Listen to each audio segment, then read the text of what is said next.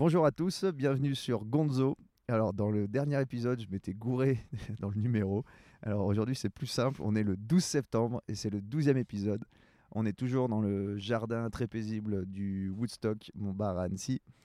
Et aujourd'hui, j'accueille Héloïse Petitjean. Salut Héloïse, est-ce que tu peux te présenter, s'il te plaît? Oui, bien sûr. Euh, donc moi j'ai 33 ans, Euh, je suis la maman d'un petit garçon. On a le même âge. Ça, ça c'est un bon début. Ouais. Je suis la maman d'un petit garçon de 3 ans qui a fait sa première rentrée là il y a, il y a quelques jours en septembre. On, on rentre à, 30 à 3 ans? Et ouais, Ouais, en maternelle. Ah oui, ah, obligatoire c'est obli- maintenant. C'est obligatoire Et ouais. Ouais, On en reviendra à ça. je- Ouais, ouais, ouais, ça marche. On se garde ça sous le coude pour plus tard. Et euh, dans la vie pro, je suis formatrice euh, sur, dans plusieurs domaines et en entreprise sur tout ce qui va avoir trait à la communication. Euh, et plutôt auprès des particuliers dans quelque chose qui s'appelle l'énéagramme, qui est un outil de développement personnel. Et je suis aussi thérapeute. Alors, pour ceux qui ont peur du développement personnel, tranquillement, on va, c'est une discussion, donc ça va pas être du, hein, on- ça va être bien. non, parce que non, mais t'en as, je pense qu'ils ont une, euh, une répulsion. Tu parles développement personnel, ça, fait très américain, genre oh non, mais j'ai pas besoin de ça. Moi, je suis, ouais, j'ai pas besoin de me développer personnellement. Donc là, on parle de choses euh, concrètes. On va parler de choses concrètes, de personnalité. Ouais. Et donc, tu disais, tu es aussi thérapeute? Ouais. Thérapeute, c'est-à-dire tu. Alors en fait, euh, je suis pas psy, psychologue au sens de, euh, j'ai pas un- clairement un master, c'est-à-dire un bac plus 5 en psychologie. J'ai pas ça. J'ai euh, plutôt fait mes études au démarrage dans le monde des ressources humaines, moi. Ouais, bon, bah voilà, bon, on va enchaîner. Allez, on parle de ton arrivée, parcours. euh, J'y suis arrivée par la suite. Tu veux mon parcours? Allez, on fait ton parcours comme ça, on va, on, va tout, on va tout savoir comment t'es arrivé à tout ça. Alors, je remonte un peu tôt parce que, euh, parce que pour moi, ça a du sens en fait. Je me suis orientée et euh, je réfléchis évidemment en parlant. Comme je sais qu'à un moment donné, tu vas venir me chercher sur l'école. J'avais prévenu parce que dans tous les podcasts, je parle un peu d'école, mais Donc, Ouais. du coup, je vais poser ça dès le départ. Euh, moi, j'étais une gamine très disciplinée et donc très adaptée à l'école. Très curieuse, très adaptée à l'école. J'ai très bien réussi à l'école. très intéressant de discuter tous les deux. alors. Je pense, oui. Et donc, du coup, euh, quand il a fallu que je m'oriente, j'étais plutôt en mode attends, bouge pas, qu'est-ce qui m'intéresse? Euh, Arrivé au lycée, comme tout le monde, je regardais les infos quand mes parents regardaient les infos et j'y comprenais que dalle. Et ça causait économie et je comprenais pas et c'était pas possible de pas comprendre. Du coup, je me suis dit ok, ça marche, je vais aller faire économie et sociale. C'est ce que j'ai fait aussi Voilà. jusque-là. Bac ES. Je me suis passionnée pour la philo, je suis tombée amoureuse de mon prof d'éco, enfin, tu vois, tout un tas de trucs relativement normaux. Tombé amoureux d'un prof d'éco? Ah Ouais. si, il Ouais. était classe. Ouais. Il était jeune et intelligent. On avait peut-être le même parce que je suis tombé amoureux de mon prof d'éco. Ah, T'étais où? T'étais à J'étais, d'Annecy, euh, ouais ouais, ouais, j'étais à Baudelaire. Ah, t'étais à Baudelaire, j'étais à Forêt, moi. Ouais, ouais, moi j'étais Ouais. à Baudelaire. Pour ceux qui connaissent pas, c'est de, de- ouais, il y a 3-4 lycées à Annecy, ouais. Ouais. C'est opposé. Ah, t'étais chez, chez les high class. C'est ça, à cause de l'option euro. C'est ça, c'est ça. Euh, donc scolarité se passe super bien et à la fin, j'ai mon bac en poche et tous mes profs à ce moment-là me disent Héloïse, il faut absolument que tu ailles faire Sciences Po, euh, tu vas t'éclater, tout ça, tout ça. Donc moi, bête et disciplinée, je dis d'accord. Je prépare le concours d'entrée à Sciences Po, c'est-à-dire que je demande à ma mère de m'acheter la prépa d'été des concours à Sciences Po. Ma mère le fait et un jour, je pète un boulard. Euh, Attends, pendant l'été, là? Ouais, pendant l'été, euh, j'ai pas, pas encore, euh, pas passé le concours, rien du tout. Je descends, je m'assois, je m'effondre en larmes. Je regarde ma mère et je dis mais en fait j'ai pas du tout envie d'y aller. Et donc je suis jamais, jamais tenté Sciences Po. Je suis partie à la fac Ok. parce que j'avais pas du tout envie d'y aller, parce que ça me faisait peur, euh, parce que c'était un peu trop cadré pour moi. D'accord. Alors que tu dis que t'étais plutôt discipliné. Alors là, que trop de cadres. T'as quel âge là? Euh, 18 ans, bah, je viens d'avoir mon bac, donc j'ai ouais. Ouais, euh, T'es dans 17, l'année de tes 18 ans, 18, quoi. toi, t'es dans l'année de tes 18. C'est ça. Ok. Et je suis partie à Grenoble. Et j'ai fait une fac d'éco à Grenoble. Euh, un des derniers bastions à l'époque, pour ceux qui ont fait un peu d'économie, dans lesquels on enseignait encore les théories néo-keynésiennes et on n'était pas que sur euh, l'économie libérale, euh, euh, les néoclassiques, tout ça, tout ça. Bref. Parce que maintenant, on n'enseigne plus euh, Ken, Ken, On les enseigne de, enfin, dans mon expérience qui est toute petite, hein, Mm. j'ai pas fait toutes les facs de France, mais pour en avoir fait une ou deux, dans mon expérience, euh, on les enseigne un peu plus pour la culture G, dans plein d'endroits. Bref. Mais genre, ces principes sont obsolètes maintenant à Kent Ouais, on va pas parler d'économie longtemps, mais Ouais. ça m'a- ouais, Parce que je vais dire des bêtises. Ouais, ok. Je vais dire des bêtises euh, pas suffisamment documentées. Ouais. Donc euh, là, tu, es en fa- tu vas en donc fac bref, d'éco. je suis en fac d'éco, ça se passe bien. euh, et plus ça va, plus c'est la socio qui m'intéresse. Sauf que euh, à ce moment-là, et on parlera de conditionnement peut-être un tout petit peu plus tard, Un tout petit peu. à ce moment-là, j'ai ce truc en tête de Héloïse, il faut que tu réussisses.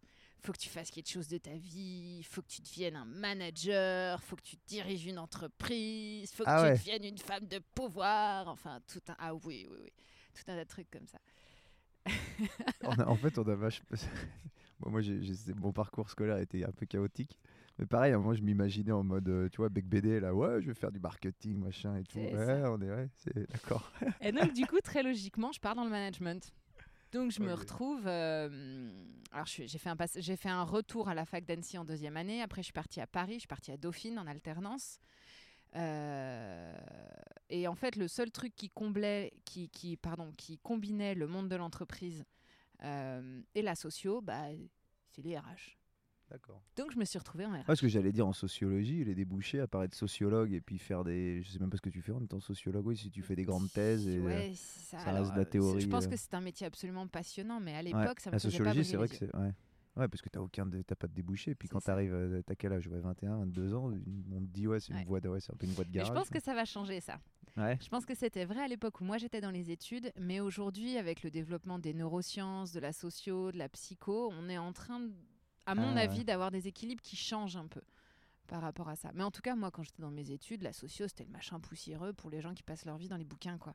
C'est dingue ça. Parce que tu te dis oui, ça régit quand même euh, bah, notre société. C'est l'étude de la société, si je me trompe pas. T'es quand même, comme tu dis, les comportements, surtout maintenant. Et je- tu crois que les réseaux sociaux, ça joue là-dessus, sur ce retour de. Tu vois que tu as des mouvements un peu de, de masse, tu peux analyser des comportements grâce à ça? Je pense que les réseaux sociaux ça joue. Après les réseaux sociaux c'est pas toujours la partie la plus euh, euh, travaillée Mm. de tout ça, mais je pense qu'il y a quelque chose de l'ordre de la maturité de l'être humain qui bouge aussi en ce moment. Mm. et qui fait que du coup on Et les- s'intéresse à d'autres choses. Ouais, puis les clivages, ouais, je, pas, j'ai l'impression, ouais, bon, Mm. on va pas non plus parler sociologie, mais j'ai l'impression, ouais, ouais, bon, bref. Sinon, on va, on, va, on va faire un podcast de 4 heures. on va pas s'en sortir. Bon, pourquoi pas, hein, on pourra faire un long format. C'est déjà assez long et les gens trouvent déjà ça assez long. Euh, donc, ouais, tu, vas donc tu fais sociologie et tu veux faire Donc je fais euh, ouais, Sociologie je pars, et je pars- management, non, je donc pars plutôt ouais. sur les RH. RH. Parce que tu aimes bien la sociologie Voilà. et le management. et le monde de l'entreprise. Tu crois aimer le monde du ça. management. Et donc, je me donc, dis oh c'est génial, je vais faire RH, je vais faire travailler les gens ensemble, c'est trop bien, euh, tout ça tout ça.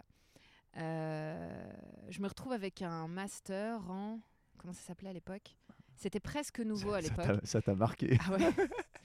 non, c'était très bien d'ailleurs, mais euh, c'était presque nouveau. C'était le début de ce qu'on appelait la RSE, la responsabilité sociale de l'entreprise. D'accord. Et donc, je me retrouve avec un master en ressources humaines et Ça, c'est le début- responsabilité c'est le début de sociale ça. l'entreprise. Alors, le début, euh, ouais, ça Ouais, il faut un diplôme pour ça, quoi. 4-5 ans que ça Ouais. commençait vraiment à être enseigné en tant que tel. Ah, donc t'es plein de bonne volonté quand même. Ah ouais De la bonne volonté, toujours. de la cohérence à ce moment-là, pas tout le temps, mais de la bonne Ouais. volonté, j'en ai, ouais. Euh, et après mon diplôme. Donc là, tu as euh, un master, tu as fait bac plus 5 bac plus sans 5, prendre ouais. de retard. Donc tu as, 23 ans. C'est ça. Et J'aime ça fait, euh, ça fait trois ans que je bosse parce que mes que- trois années à Dauphine, je l'ai fait en alternance. Non, bien. Donc tu connais déjà l'entreprise, tout. Ouais. T'es pas. Ok. Et je bosse à l'époque, pour te parler de la cohérence, chez BP, donc le pétrole, la British Petroleum. C'est interdit de se moquer et Non, de pas du- rire comme pas ça. du tout. Donc je fais mes trois années d'apprentissage chez BP à Paris, qui étaient trois années d'ailleurs très très très formatrices. Euh, une boîte qui manageait pas du tout à la française, mais plutôt à l'anglaise, donc des principes un peu différents. Pas, euh, pas cette espèce de culture du, pré- du présentéisme qu'on a en France, Ouais. euh, de le chef c'est le premier arrivé, le dernier parti, euh, quitte à jouer au solitaire toute l'après-midi. N'y a pas du tout ça euh, dans la culture anglo-saxonne, il y a un peu plus ce truc de... euh, si tu restes trop tard au boulot, c'est que tu t'es mal organisé Ouais. ou que tu as trop ou que tu as trop de job et que c'est pas OK quoi. Donc bref, c'était une belle école. Et après, je suis partie vivre 4 ans à La Réunion. Ok. Je Pour le partie boulot ou t'es parti euh, Non, pour suivre un amoureux. Ah. Toujours le même Euh, non. non, ça aussi, ça a beaucoup Ouais, changé. Ça, va, t'es depuis. parti à La Réunion, t'es pas parti à Vierzon. Quoi. Non, c'est ça. C'était plutôt cool. Euh, et à La Réunion, j'ai commencé à bosser dans des boîtes très différentes, plutôt des petites structures du coup. Donc je quittais les grosses structures pour des petites structures. Quand tu dis petite, c'est à quelle échelle? Cinquantaine, entre Ouais, 50 et donc 100 où il y a personnes. besoin de RH, mais Ouais. sans que ce soit non plus euh, des énormes groupes. Exactement. Donc là, tu, là, tu bosses dans, tu finis, tu bosses dans ta branche. Exactement. J'ai eu beaucoup de chance d'être à La Réunion parce que c'est un tout petit marché du travail. Et donc, du coup, mon, mon diplôme et mes compétences m'ont donné accès à des responsabilités auxquelles j'aurais pas eu accès en métropole parce qu'il y avait plus de concurrence en métropole qu'il y en tout avait simplement, en- à La Réunion. Donc, c'était chouette. Hmm. Euh, j'ai vécu des trucs faciles, des trucs moins faciles. Euh, mais ça a été une bonne école. Et puis, euh, de je passe rapidement, parce qu'il ne pas y passer 15 ans. De retour en métropole, euh, j'avais moins envie de rester dans le monde de l'entreprise.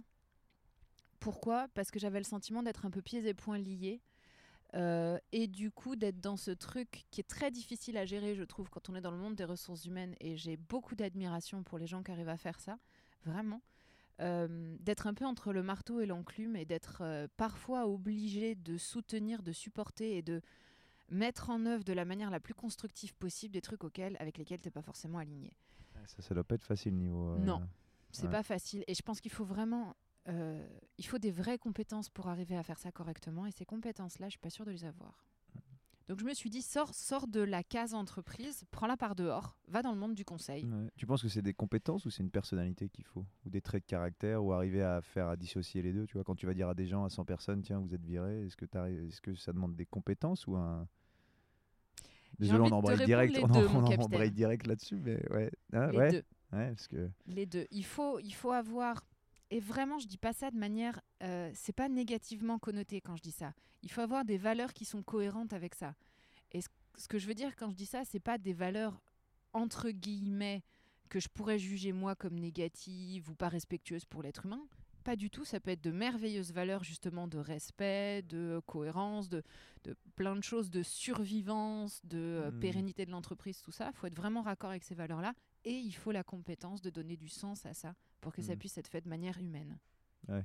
Et euh, Non, en gros, tu peux le faire de manière empathique ou tu peux le faire en Je mode euh, pense. je prends du plaisir à virer des gens. Ouah, je suis. euh, Ouais, d'accord. pour faire simple, ouais. Ça. Mais je pense Pas que c'est trop, possible de le faire de manière humaine. Simplement, c'était pas raccord avec qui j'étais et avec là où j'avais envie de mettre mon énergie. Donc du coup, j'ai fait un entre-deux. Je suis passée dans le monde du conseil. C'est là que j'ai commencé à toucher à la formation et au euh, développement personnel, entre gros guillemets, dont on parlait tout à l'heure. Et t'as quel âge à ce moment-là? Euh, j'ai quel âge? Euh, J'arrive à La Réunion à 24, c'est Ouais. 4 ans plus tard. euh, 28, 29. Par là. Ah non, c'est moins que ça. Non, si, attends. Ça doit être par là, parce que. Si, c'est ça, ça doit être 27, un truc comme ça. 27, ouais. Je dois avoir 27. Je suis du mois de juin, donc... euh, Comme moi. 3 juin. ah, le 6 pour Ouais, moi, ouais. pas loin. Donc voilà, Euh, je débarque dans le conseil à Annecy dans une boîte qui s'appelle euh, BPI Group. Euh, ça se passe super bien. C'est- quoi BPI Group? C'est un cabinet de conseil français euh, qui est maintenant présent un peu partout, euh, dans, enfin qui s'est étendu un peu partout dans le monde, mais qui est français à la base, qui fait du conseil sur tout ce qu'on appelle le changement, mais en particulier tout ce qui va être les restructurations, donc aussi les plans sociaux, l'employabilité, les bilans de compétences, l'accompagnement du management, enfin voilà, tout ce qui touche un petit peu aux ressources humaines et à, et à l'économie. Euh, donc je fais mes armes pendant quelques années là-dedans. Et c'est à ce moment-là que je rencontre l'énéagramme. Complètement par hasard. Alors, c'est pas, elle a pas rencontré quelqu'un, hein, c'est un, c'est un concept. hein, parce que- Qu'est-ce que c'est qu'il est l'énéagramme Bah, alors, attends, est-ce qu'on est qu'on enchaîne là-dessus ou on continue sur le Je parcours vais juste finir mon parcours. Et après, on enchaîne Ouais, sur. euh, histoire de. Parce que c'est ça le gros. Le, plus ou moins ta révélation, puis ce qui maintenant euh, ça. est encore d'actualité. Puis ce qui, nous a- Exactement. ce qui va vous intéresser, ce qui m'intéresse. Donc, allons-y. Donc, tu, fais, tu découvres ça. Euh, dans le monde des ressources humaines, que ce soit en tant qu'RH ou en tant que consultante, des outils de connaissance de soi ou de recrutement, j'en avais rencontré pas mal. Mm. Du MBTI, pour ceux qui connaissent, avec le profil en cas de lettres, les couleurs, l'enfin bon bref. Tout, Ouais, t'avais tout plein, un de- tas de, t'avais plein de de- techniques et toi, tu étais ouverte à ça et tu t'en servais dans. Et dans- ça dans le- m'intéressait. Ça t'intéressait. Et j'ai une collègue à ce moment-là, euh, Claudine, euh, qui me dit euh, Écoute, Héloïse, je me suis formée à un truc, je suis sûre que ça va te passionner, va voir, ça s'appelle l'énéagramme.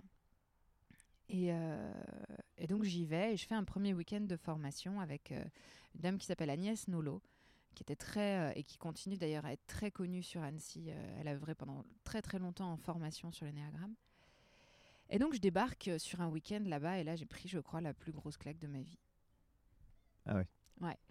Euh, parce que c'était la première fois que je rencontrais. un- alors, ça reste un outil, un outil de connaissance de soi et de. euh, allez, on va dire de croissance en tant qu'être humain ou de conscience, ou on met le mot qu'on veut là-dessus sans que ça ait l'air trop spirituel pour pas que ça fasse peur. De Parce toute que façon, quand, tu apprends à te connaître, ça t'aide à avancer. Bah, c'est ça C'est un l'idée. peu la base du.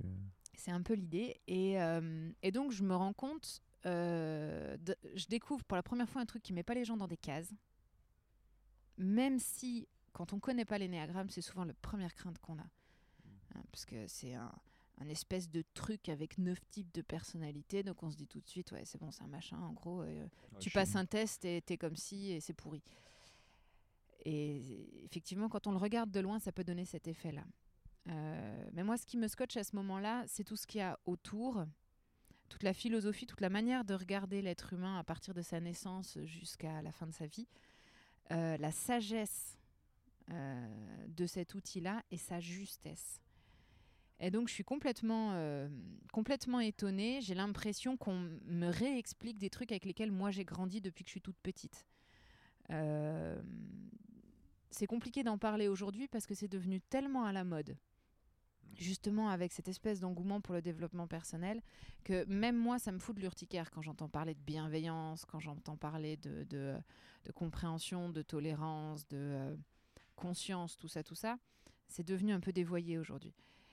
Et pour autant, moi, d'avoir grandi là-dedans, tout à coup en formation, je me retrouvais face à une nana qui m'expliquait tout un tas de trucs dans lesquels, euh, enfin, qui moi me semblaient évidents depuis que j'étais petite, avec un outil qui légitimait tout ça. Tu y retrouves quoi des, des choses personnelles, du vécu ou J'y retrouve plein de choses. J'y retrouve du vécu, j'y retrouve mes valeurs, j'y retrouve ma manière de regarder les êtres humains sans avoir depuis petite eu de concept à mettre derrière. Et je me dis, ok, très bien, par la porte ou par la fenêtre, Héloïse, c'est ça que tu vas faire.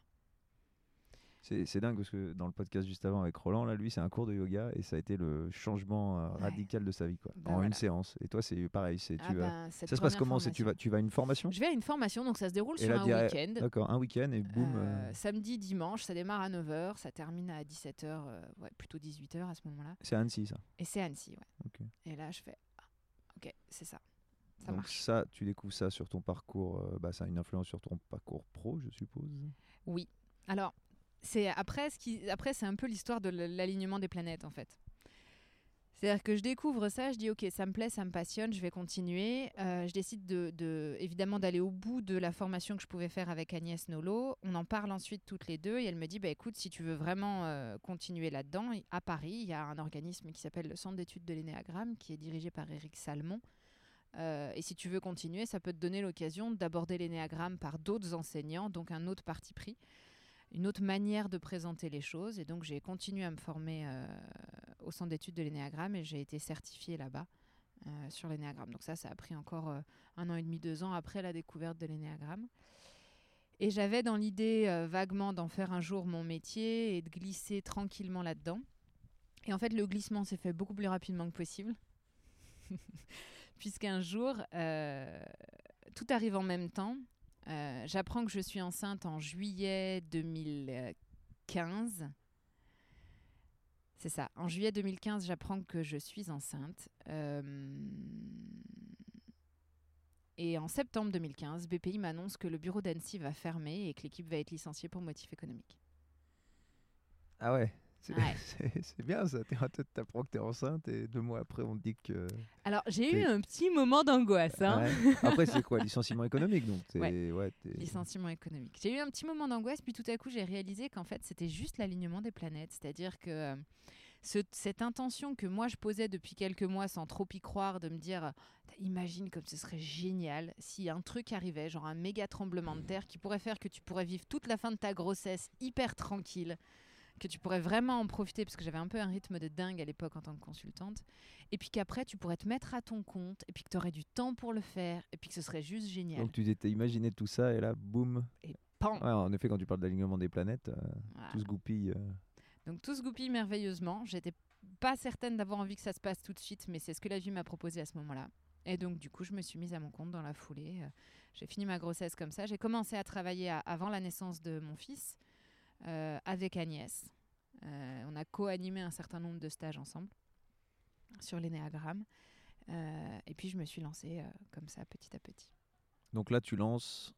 C'est ça prend quel. euh, que- Alors à Quelle ce moment-là, mon activité, elle a principalement deux volets. Je travaille avec Agnès sur tout ce qui est formation à l'énéagramme. Donc c'est des week-ends de formation, c'est aussi de l'accompagnement en consultation, euh, mais, mais beaucoup moins que ce que je fais aujourd'hui. Et je travaille aussi en entreprise avec un, un organisme de formation qui s'appelle AFCOM Performance, plutôt sur de la communication. Et puis en fait, je me suis rendu compte dans euh, mes premiers stages d'énéagramme que j'avais deux types de clients. J'ai presque fini ma présentation, on y arrive. Bon, tu on a le temps. Ça fait que 20 minutes. Ouais, que. C'est rien du tout. C'est un trajet, euh, c'est un trajet en vélo ou en voiture pour aller au boulot, même pas. Bon, ça va. On a le temps. Donc, je me rends compte en formation que j'ai deux types de clients. J'ai soit des gens qui arrivent à l'énéagramme après un, un parcours euh, relativement déjà long et, et construit de euh, soit de thérapie, de connaissance de soi, de questionnement personnel, et puis surtout après euh, suffisamment d'expérience pour cette vue fonctionner et avoir déjà l'intuition d'un certain nombre de réponses sur qui ils sont et comment euh, ça se goupille à l'intérieur d'eux. Ça, c'est des gens qui viennent te voir et qui sont déjà qui viennent un en peu- formation. Ah, en formation. Ouais, Donc quand ils viennent, se- ils se forment à quoi? Ils se forment à quoi? Être formateur ou ils se forment Non, juste ils à... se forment à, à l'énéagramme comme tu pourrais aller te former à la communication non violente, par exemple. Exactement. C'est une méthode, on quoi. est C'est sur une, le même euh, type. T'apprends. C'est ça. T'apprends un truc. C'est pas pour euh, être formateur, c'est pas pour après faire non. des stages, c'est vraiment non. personnel. Tu fais ça pour, ton, Exactement. pour ta connaissance personnelle. Ouais. Ok. Exactement. Et donc ça, c'est des gens qui sont déjà, comme tu dis, un peu ouverts Voilà. sur, le, sur le sujet, qui ont déjà un peu exploré leur, euh, leur euh, comment on pourrait appeler ça, leur moi intérieur. là, C'est ça. Ok. Leur mécanique intérieure. ouais. Ok. Donc ça, ils sont déjà un peu. Et alors les deux et les autres. Et donc j'avais des clients comme ça. Et ces clients-là, quand ils rencontraient l'énéagramme, ils avaient souvent, euh, c'est super gratifiant quand tu es formateur de voir ça, mais ils avaient souvent une espèce d'effet waouh avec l'énéagramme, de se dire, pétard, j'ai l'impression que, que, que tout devient plus clair pour moi. Euh, j'ai l'impression d'en apprendre plus sur moi et de poser plus de choses en un week-end qu'en dix ans de questionnement. Ce qui, est, ce qui est génial pour mon ego à moi, c'est bonheur. hein Hmm. mais ce qui est complètement faux, dans le sens où euh, c'est tout le travail qui a été fait avant qui fait Ouais. qu'à un moment donné, quand tu découvres cet outil-là, il y a cet effet waouh parce que ça met juste les choses en alignement. Ouais, ça pose des mots sur ce que tu as évidemment. sur ce que as vu, sur ce que tu as ressenti, mais tu n'arrivais pas à le formuler quoi. Exactement. Donc s'il n'y a Ouais. pas le travail avant, il n'y a pas cet effet waouh. Ouais, voilà les. Donc euh, j'essaye de prendre un peu de recul et, et, et pas trop, trop les éloges parce que c'est pas pour moi en fait, c'est pour tous les gens qui ont bossé avant moi. Et j'avais deux types de clients pour qui, pour le coup, l'énéagramme arrivait en début de parcours. Donc soit par le bouche à oreille, par quelqu'un qui leur a dit tu vas voir, ça va t'aider, tu vas comprendre enfin pourquoi tu vis tout le temps ces mêmes situations dans tel et tel domaine de ta vie, tu vas mieux te connaître, tu vas mieux gérer tes émotions, tu vas mieux gérer tes relations avec les autres, tout ça, tout ça. Et donc qui en début de parcours personnel avec l'énéagramme. Et c'est pour ces gens-là que j'étais un petit peu dans le caca. Parce que souvent, l'énéagramme provoquait un espèce de raz-de-marée de prise de conscience. Mm. Et les gens terminaient le week-end un peu les bras ballants en disant Pétard, et maintenant quoi? Mm. Et maintenant quoi? Ouais, ça c'est le mauvais effet waouh quoi. C'est ça. Tu te prends, euh, tu te prends une grande claque dans, tu te dis ouais. ma mince. euh, Et en fait, ça me donnait le sentiment très désagréable d'ouvrir des portes et de pas pouvoir les refermer. Ouais, parce que là, attends, tu les formes à la technique euh, Donc, ils l'énagramme, prennent mais après conscience tu de les, qui tu les, ouais, tu les relâches euh. dans la nature et puis démerdez-vous avec ce que je viens de vous mettre dans la Voilà. face. Et donc là, je me suis dit Ok, Bichette, il va falloir que tu ailles un peu plus loin. Et c'est ça qui m'a emmené à la thérapie en fait. D'accord. C'est-à-dire que je me suis dit, euh, ces gens qui, qui, à un moment donné, font la prise de conscience de, de, de sentir où, où ça a été chahuté à l'intérieur d'eux, en lien évidemment avec l'enfance, euh, ce serait quand même pas mal que tu puisses aussi les accompagner après, sous l'angle de la thérapie, c'est-à-dire sous l'angle de la guérison de ces blessures d'enfance qui remontent à la surface et dont tout à coup je prends En fait, conscience. tu fais un peu le dépanneur et le mécanicien quoi. C'est ça. Tu vas les ils viennent, ils sont un peu, tu vas les chercher, puis quand même tu les soignes. C'est, mieux, quoi. Bah ouais, c'est mieux. Ou en tout cas, je leur propose un cadre dans lequel ils vont pouvoir Mm. trouver des outils pour se soigner. Parce que là, quand tu parles du deuxième effet waouh, là, le mauvais, Ouais. là, où les gens se, ils se prennent vraiment, t'en as qui se prennent vraiment une, euh, de dire mince, euh, ah ouais, il y a tout ça et qui savent pas quoi faire, quoi. Ouais. Ouais. Et ouais, ça que peut comme- arriver. Ouais. Ah, et puis là, t'es pour le coup. euh, Ouais. Après, c'est ça, vers quoi tu te tournes quand tu apprends toutes ces choses-là. Si tu as, vraiment identifié, oui, je suppose qu'après, toi, le, le fait que tu aies la technique pour justement aider, Mm. ça s'est fait naturellement de. de- de- Eh parce que ben, tu, tu je passes un- tu passes à autre chose, parce que Ouais. c'est une chose de connaître euh, l'énagramme et de, de pouvoir identifier ça, c'en est une autre de dire, ah bah tiens, je peux vous aider. Parce Mm. que c'est. Mais ça s'est fait naturellement parce qu'en fait, ce qui arrivait d'abord, c'est la demande. Ce qui est Mhm. arrivé d'abord, c'est des gens en fin de stage qui me disaient c'est- génial, j'ai découvert des trucs absolument énormes sur moi, je me rends compte de certains types de conditionnement, je me rends compte enfin de comme l'enfant que j'ai été a souffert de tel et tel truc ou de comme ça, ça s'est imprimé à l'intérieur de moi. Et maintenant, vraiment, j'ai- besoin d'aller plus loin, j'ai besoin que vous m'accompagniez sur autre chose et j'avais pas d'outils. Et Et toi, donc- ça se- toi, pour toi, ça se fait naturellement? Tu Ouais. te dis, tiens, j'ai j'ai cette capacité de, de pouvoir guider, sans dire aider, mais guider les gens. Tu, tu te sentais au fond de toi que tu étais capable de le faire? Euh, la question, elle s'est pas posée en ces termes pour moi. Ce qui, s'est- ce, qui, ce qui est arrivé très vite, c'est j'ai envie. J'ai envie, mais j'ai pas la compétence, donc je vais me former. Donc Il me faut tu, des tu repars en formation. Quoi. Donc là, je repars pour euh, un- une année de formation euh, à Annecy, à la GEMUL, qui est un centre de formation qui est tenu euh, par euh, Sylvie Desplantes, euh, qui forme à la thérapie de l'enfant intérieur.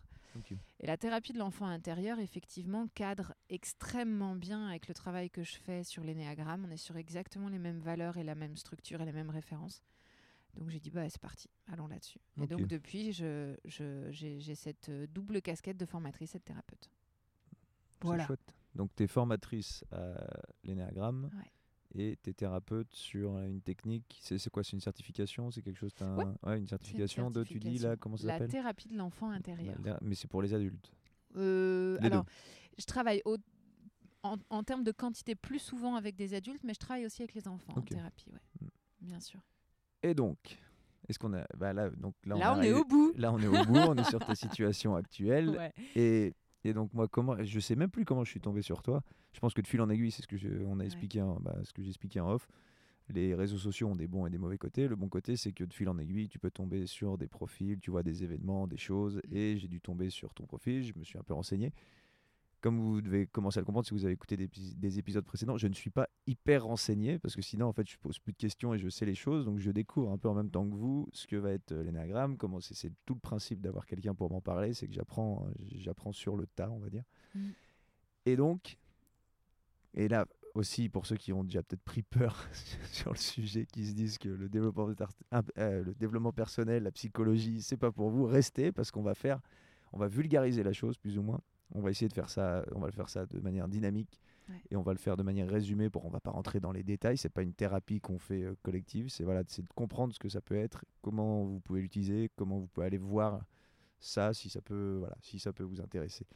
Mm. Et donc, qu'est-ce que l'énéagramme? Alors, pour vous expliquer ce que c'est que l'énéagramme, on va principalement être amené à causer d'enfance, de conditionnement, de peur et d'ego. A priori, tout le monde devrait s'y retrouver. Parce qu'on a Voilà. tous- On, a est tous, quand euh, même un peu tous concernés. Voilà. Ça, c'est sûr. En gros, l'histoire, c'est quoi? Euh, Quand on regarde l'être humain avec l'énéagramme, euh, on démarre au moment de la naissance. Alors, en fonction de qui vous êtes, de ce que vous avez comme, euh, comme, comme euh, croyance sur la vie, la spiritualité, tout ça, vous mettez ça, enfin que tout le monde mette ça à sa sauce, c'est compatible avec absolument euh, euh, tout, tout type de croyance qu'on pourrait avoir sur ce que c'est qu'un être humain ou de croyance spirituelle, quelle qu'elle soit, peu importe. Mais on, on va simplifier, on va partir du principe que ça commence à la naissance.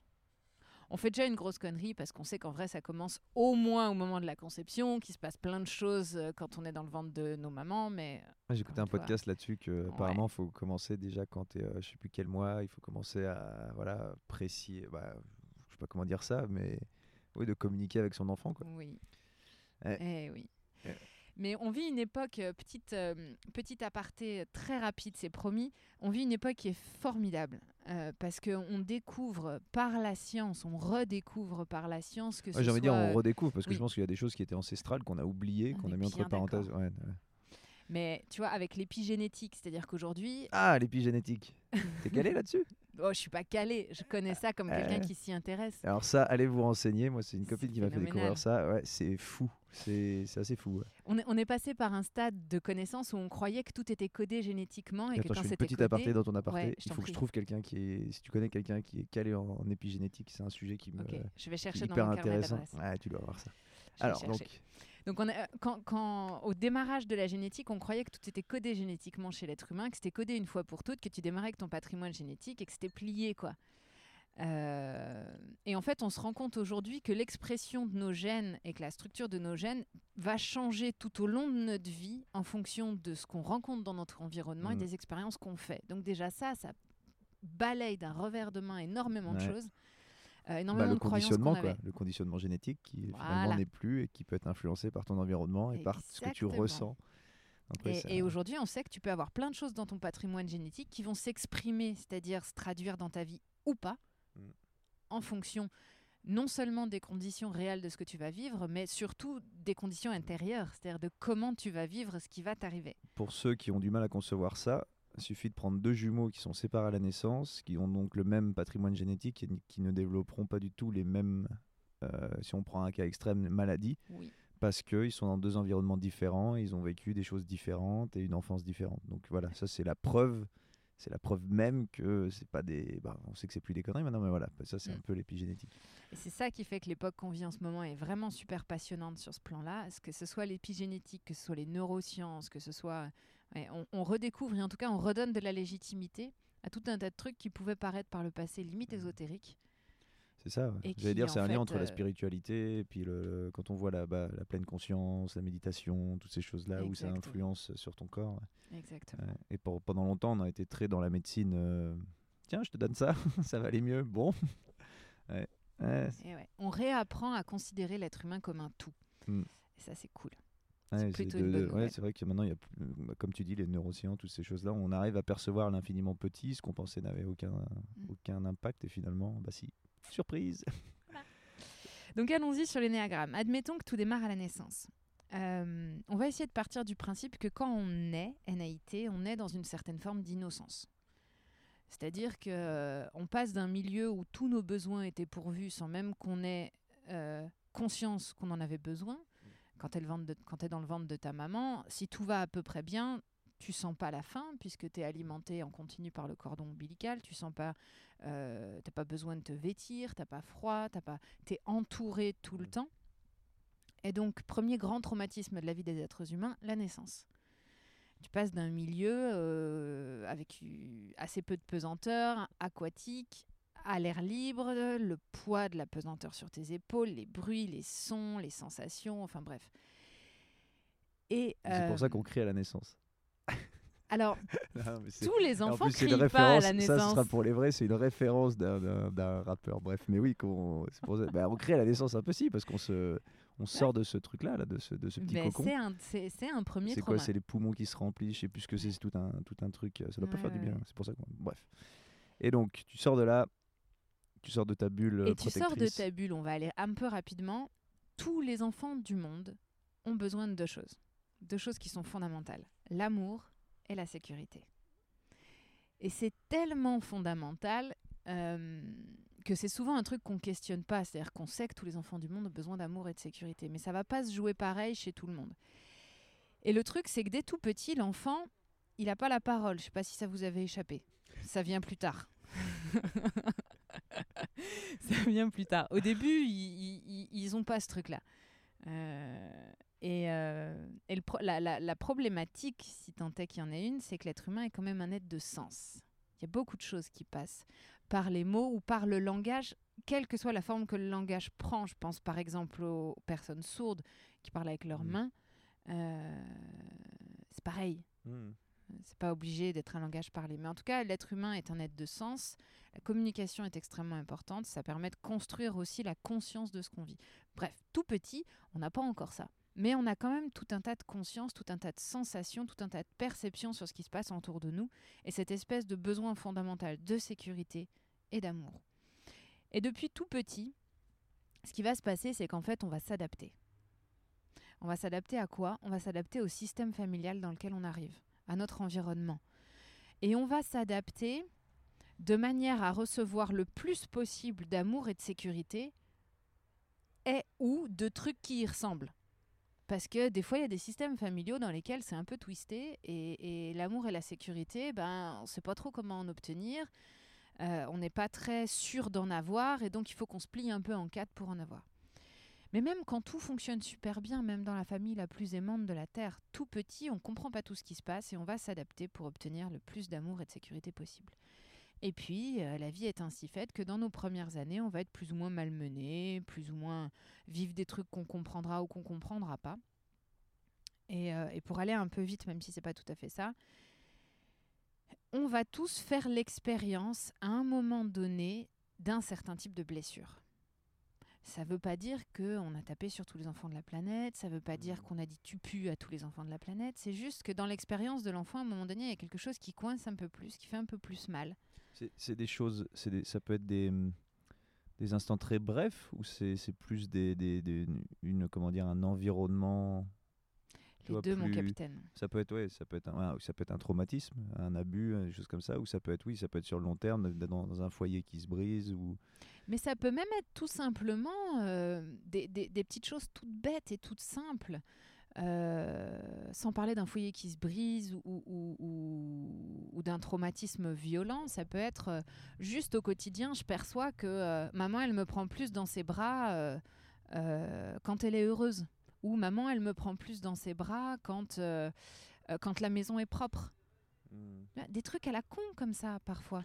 Et ça, ça influence. euh, Eh bien, disons que tout petit, le besoin d'amour et de sécurité, il est tellement énorme et vital. Et, et nous, les adultes, on a tellement oublié ça. Mais pour prendre un exemple, euh, imagine, est-ce que, est que toi, tu as déjà vu un poulain, un veau, un chevreau naître Non, je crois pas. Bon, à la télé, Ouais, ouais. tu as une idée de là. comment ça se passe? Ces machins-là, quand ils naissent, je te jure, en, en- en- quelques minutes, ils sont debout sur leurs quatre pattes. Ouais, exact. Ça, vu ça, ça? oui, ça oui. Voilà. Et si tu demandes ça à un petit homme, ça marche moins bien. Hmm. Hmm? Tu, tu, alors, je, je sais que tu n'as pas encore d'enfant, mais je, je te conseille de ne pas le faire le jour où ça t'arrive. De pas faire d'enfant ou- Non, non, de ne pas faire ce que je m'apprête à te dire. Euh, le, le jour où ton enfant naît, si tu le prends, que tu le poses au milieu de la salle de naissance ou du plateau de naissance ou de la Faut que pièce, ce soit euh, propre. hein. peu importe, Ouais. et que tu lui dis va chercher bonheur, mon amour, ça va être un peu compliqué pour ton môme. Il va pas se mettre debout sur ses deux pattes de suite. si c'est alors. Attention, je modère. On sait aujourd'hui qu'un enfant, par exemple, un nouveau-né, tu le poses sur le ventre de sa mère, il a le réflexe de grimper jusqu'au sein à- Hmm, grâce ouais. à l'odeur du, du- du lait et, de, et, et le, le réflexe de la succion, il est, il est clairement codé biologiquement. Mais bref, l'être humain, il naît dans une situation de dépendance et de fragilité pleine et entière. D'accord, bien plus que n'importe quel autre mammifère. Ou... Et on s'en rappelle pas ça quand on est adulte. Ouais, c'est vrai que maintenant que tu le dis, euh, oui, moi tu, tu fous un gamin là, un gamin de deux semaines dehors, il fait pas long feu, alors que Ben les non. autres sont un peu plus débrouillards. quoi. Et ouais. Et donc du coup, la question d'être protégé, la question d'être aimé, la question d'être nourri sur tous les plans, c'est une question de vie ou de mort Mm. pour un enfant, pour un bébé. Et nous, on a oublié ça quand on est grand. Tu vois, ça, ça donne lieu à tout ce débat qu'on a aujourd'hui sur est-ce qu'il faut ou pas laisser les enfants pleurer. Ouais. Ah, Un enfant qui n'arrive pas à s'endormir, qui est dans le noir, qui pleure. Tu fais quoi? Oh, J'en sais absolument rien, et quand j'en sais poseras rien, la j'évite. question pour plus tard. T'as pas une réponse à ça, non? Je- Alors, tu, tu... c'est pas une réponse de politicien que je vais te faire, j'ai assez peu de réponses dogmatiques. Ouais. Parce que Ouais. j'ai vécu que ma vie à moi. Oui, t'as- t'as- oui. Euh, Chaque- je suis pas une professionnelle de l'éducation, je suis pas une professionnelle des neurosciences. J'ai vécu que ma vie à moi, encore une fois. Donc les réponses aux questions que moi je me suis posées, je les ai trouvées et, et je les ai trouvées pour moi. Et je, je... autre petite euh, aparté, quand j'accompagne des parents, par exemple, ce qui m'intéresse, c'est que les parents recommencent à se faire confiance et à trouver leurs propres réponses, en particulier dans l'éducation, parce qu'aujourd'hui on dit plein de choses sur l'éducation. Et puis, euh, oui, à tout et son contraire. hein. C'est devenu un thème extrêmement à la mode et c'est devenu un champ de performance, l'éducation des enfants. Et ça, c'est un peu dangereux, vu Ouais. de ma fenêtre. Ah bah tout ce qui est poussé toujours la performance pour tout, pour tout, pour tout, alors que y a- y- t'as une notion de feeling, je suppose quand même, t'as des choses, euh, faut pas, faut pas appliquer, surtout ton enfant sera différent, t'es différent, donc appliquer ce que tu, ce que quelqu'un dit dans un bouquin ou autre, euh, pas trop, euh, Ben non, Ouais. c'est un peu désincarné c'est pas après. une norme, il y a pas une norme quoi. Ça, on en reparlera des normes et des, bah, du conditionnement. Avec plaisir. Et, et, hum, Donc du coup, on a cette espèce de petit bout de machin là, qui est un, un bébé, un être humain, qui va, euh, pour une question de survie, euh, mettre en œuvre toute une adaptation au système dans lequel il vit, pour surtout pas sentir le manque d'amour ou le manque de sécurité. Alors ça va être plus ou moins fort en ça fonction passe de par quoi c'est tactile notamment, il y a une grosse partie qui est tactile quand c'est jeune? Après c'est quoi, c'est de l'attention? Ça passe partout. Par Ouais. tous les plans. Ça va, chez certains, ce sera un filtre qui sera très mental, chez d'autres, ce sera un filtre très corporel, chez d'autres, ce sera un Oui. filtre très émotionnel. Ce que j'avais vu, je sais plus si c'était un TED Talk ou, un, ou juste un article. Ou, un- ils disaient que hum, ils avaient étudié un peu les, les personnes, des adultes ou alors les ados qui avaient des problèmes, des troubles, qui étaient des, des bah, ce qu'on appelle oui, des gens, à pro- bah, des gens à problème, des enfants à problème. Et que on pense que le plus gros handicap, c'est le, c'est par exemple d'être aveugle ou d'être sourd. Mais ils disaient bah non, c'est le toucher en fait, parce que ils ont remarqué que les enfants qui n'avaient pas eu de contact aimant, on va dire tactile, étaient euh, souvent avec des déséquilibres et des troubles. Quoi. Et donc c'est cette recherche sûrement d'amour ou d'affection en tout cas, qui a passé par ça. Ouais. Donc ça, ouais, c'est ce que tu, ça rejoint ce que tu dis, c'est ouais, d'avoir de. Donc le- l'enfant, c'est jusqu'à quel âge tu comptes? Jusqu'à la l'adolescence, la puberté, quoi. Euh, quand, quand je dis l'enfant, ouais, je vais, euh, je vais jusqu'à 12-13 ans. Ouais, 12-13 ans, ça, tu as puberté, puis après tu deviens un homme ou une femme et tu commences à encore. Alors ça, c'est encore un autre très sujet, fragile, hein. mais... Ouais, ouais, non, t'es encore très fragile jusqu'à un bout de toujours, toujours très fragile. hein. Toujours des. et donc. Ouais. Et donc, tu- on va se structurer comme ça. En fait, l'être humain, la personnalité de l'être humain va se structurer autour de la peur de ne pas avoir suffisamment d'amour ou de sécurité. Et cette peur-là, euh, en fonction de ce qu'on vit, elle va prendre des aspects très différents d'un individu à un autre. Et pour faire très simple, l'énéagramme, c'est quoi? C'est en gros une espèce de carte, une espèce, une espèce de proposition de regarder neuf manières différentes de s'être structuré. Donc neuf manières différentes d'avoir interprété complètement inconsciemment dans l'enfance euh, le manque d'amour ou le manque de sécurité, avec d'en avoir dégagé derrière une peur, qui est souvent une peur complètement inconsciente. Si, si on faisait aujourd'hui, là, à cet instant précis, le tour du monde des neuf peurs de l'énéagramme, euh, on aurait tous le sentiment soit d'être concerné par toutes, soit d'être concerné par aucune. Mais de toute façon, à ce stade-là, ce qu'on dirait de nous serait probablement une grosse bêtise, parce que ça va chercher dans des couches un petit peu profondes de la personnalité.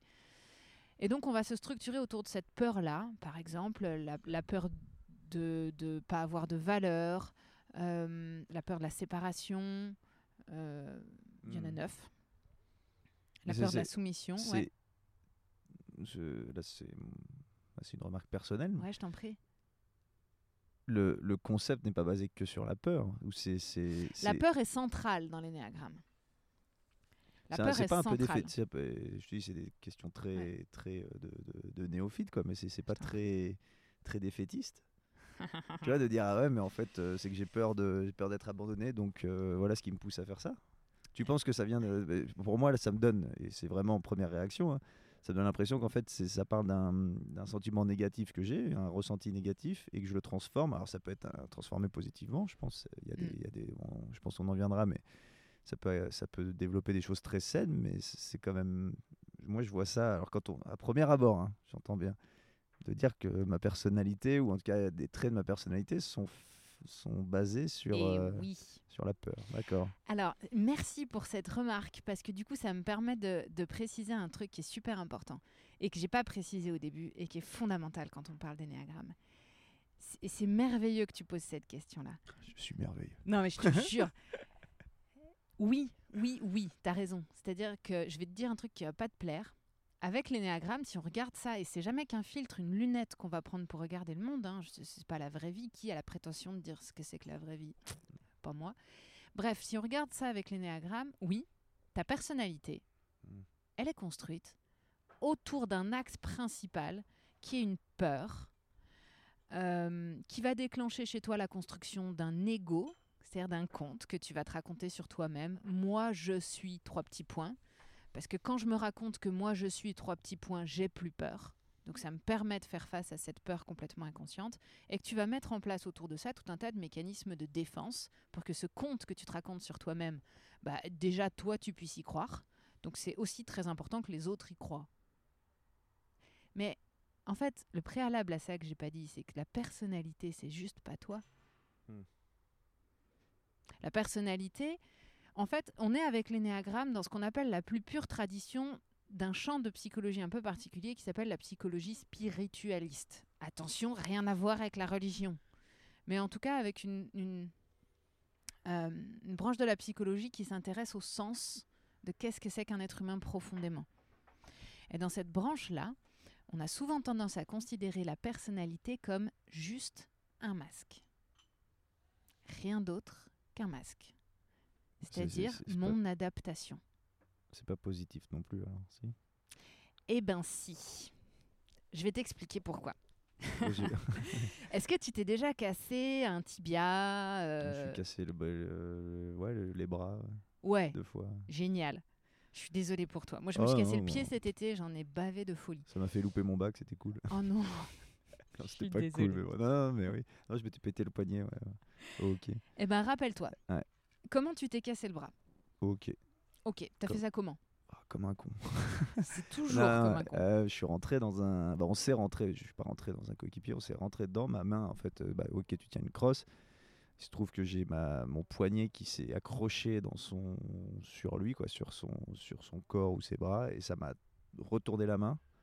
Tu vois, ça m'a collé la Oh. main contre euh, et ça m'a donc pété le scaphoïde, qui est un tout petit os tout pourri en plein milieu du poignet, qui est tout petit.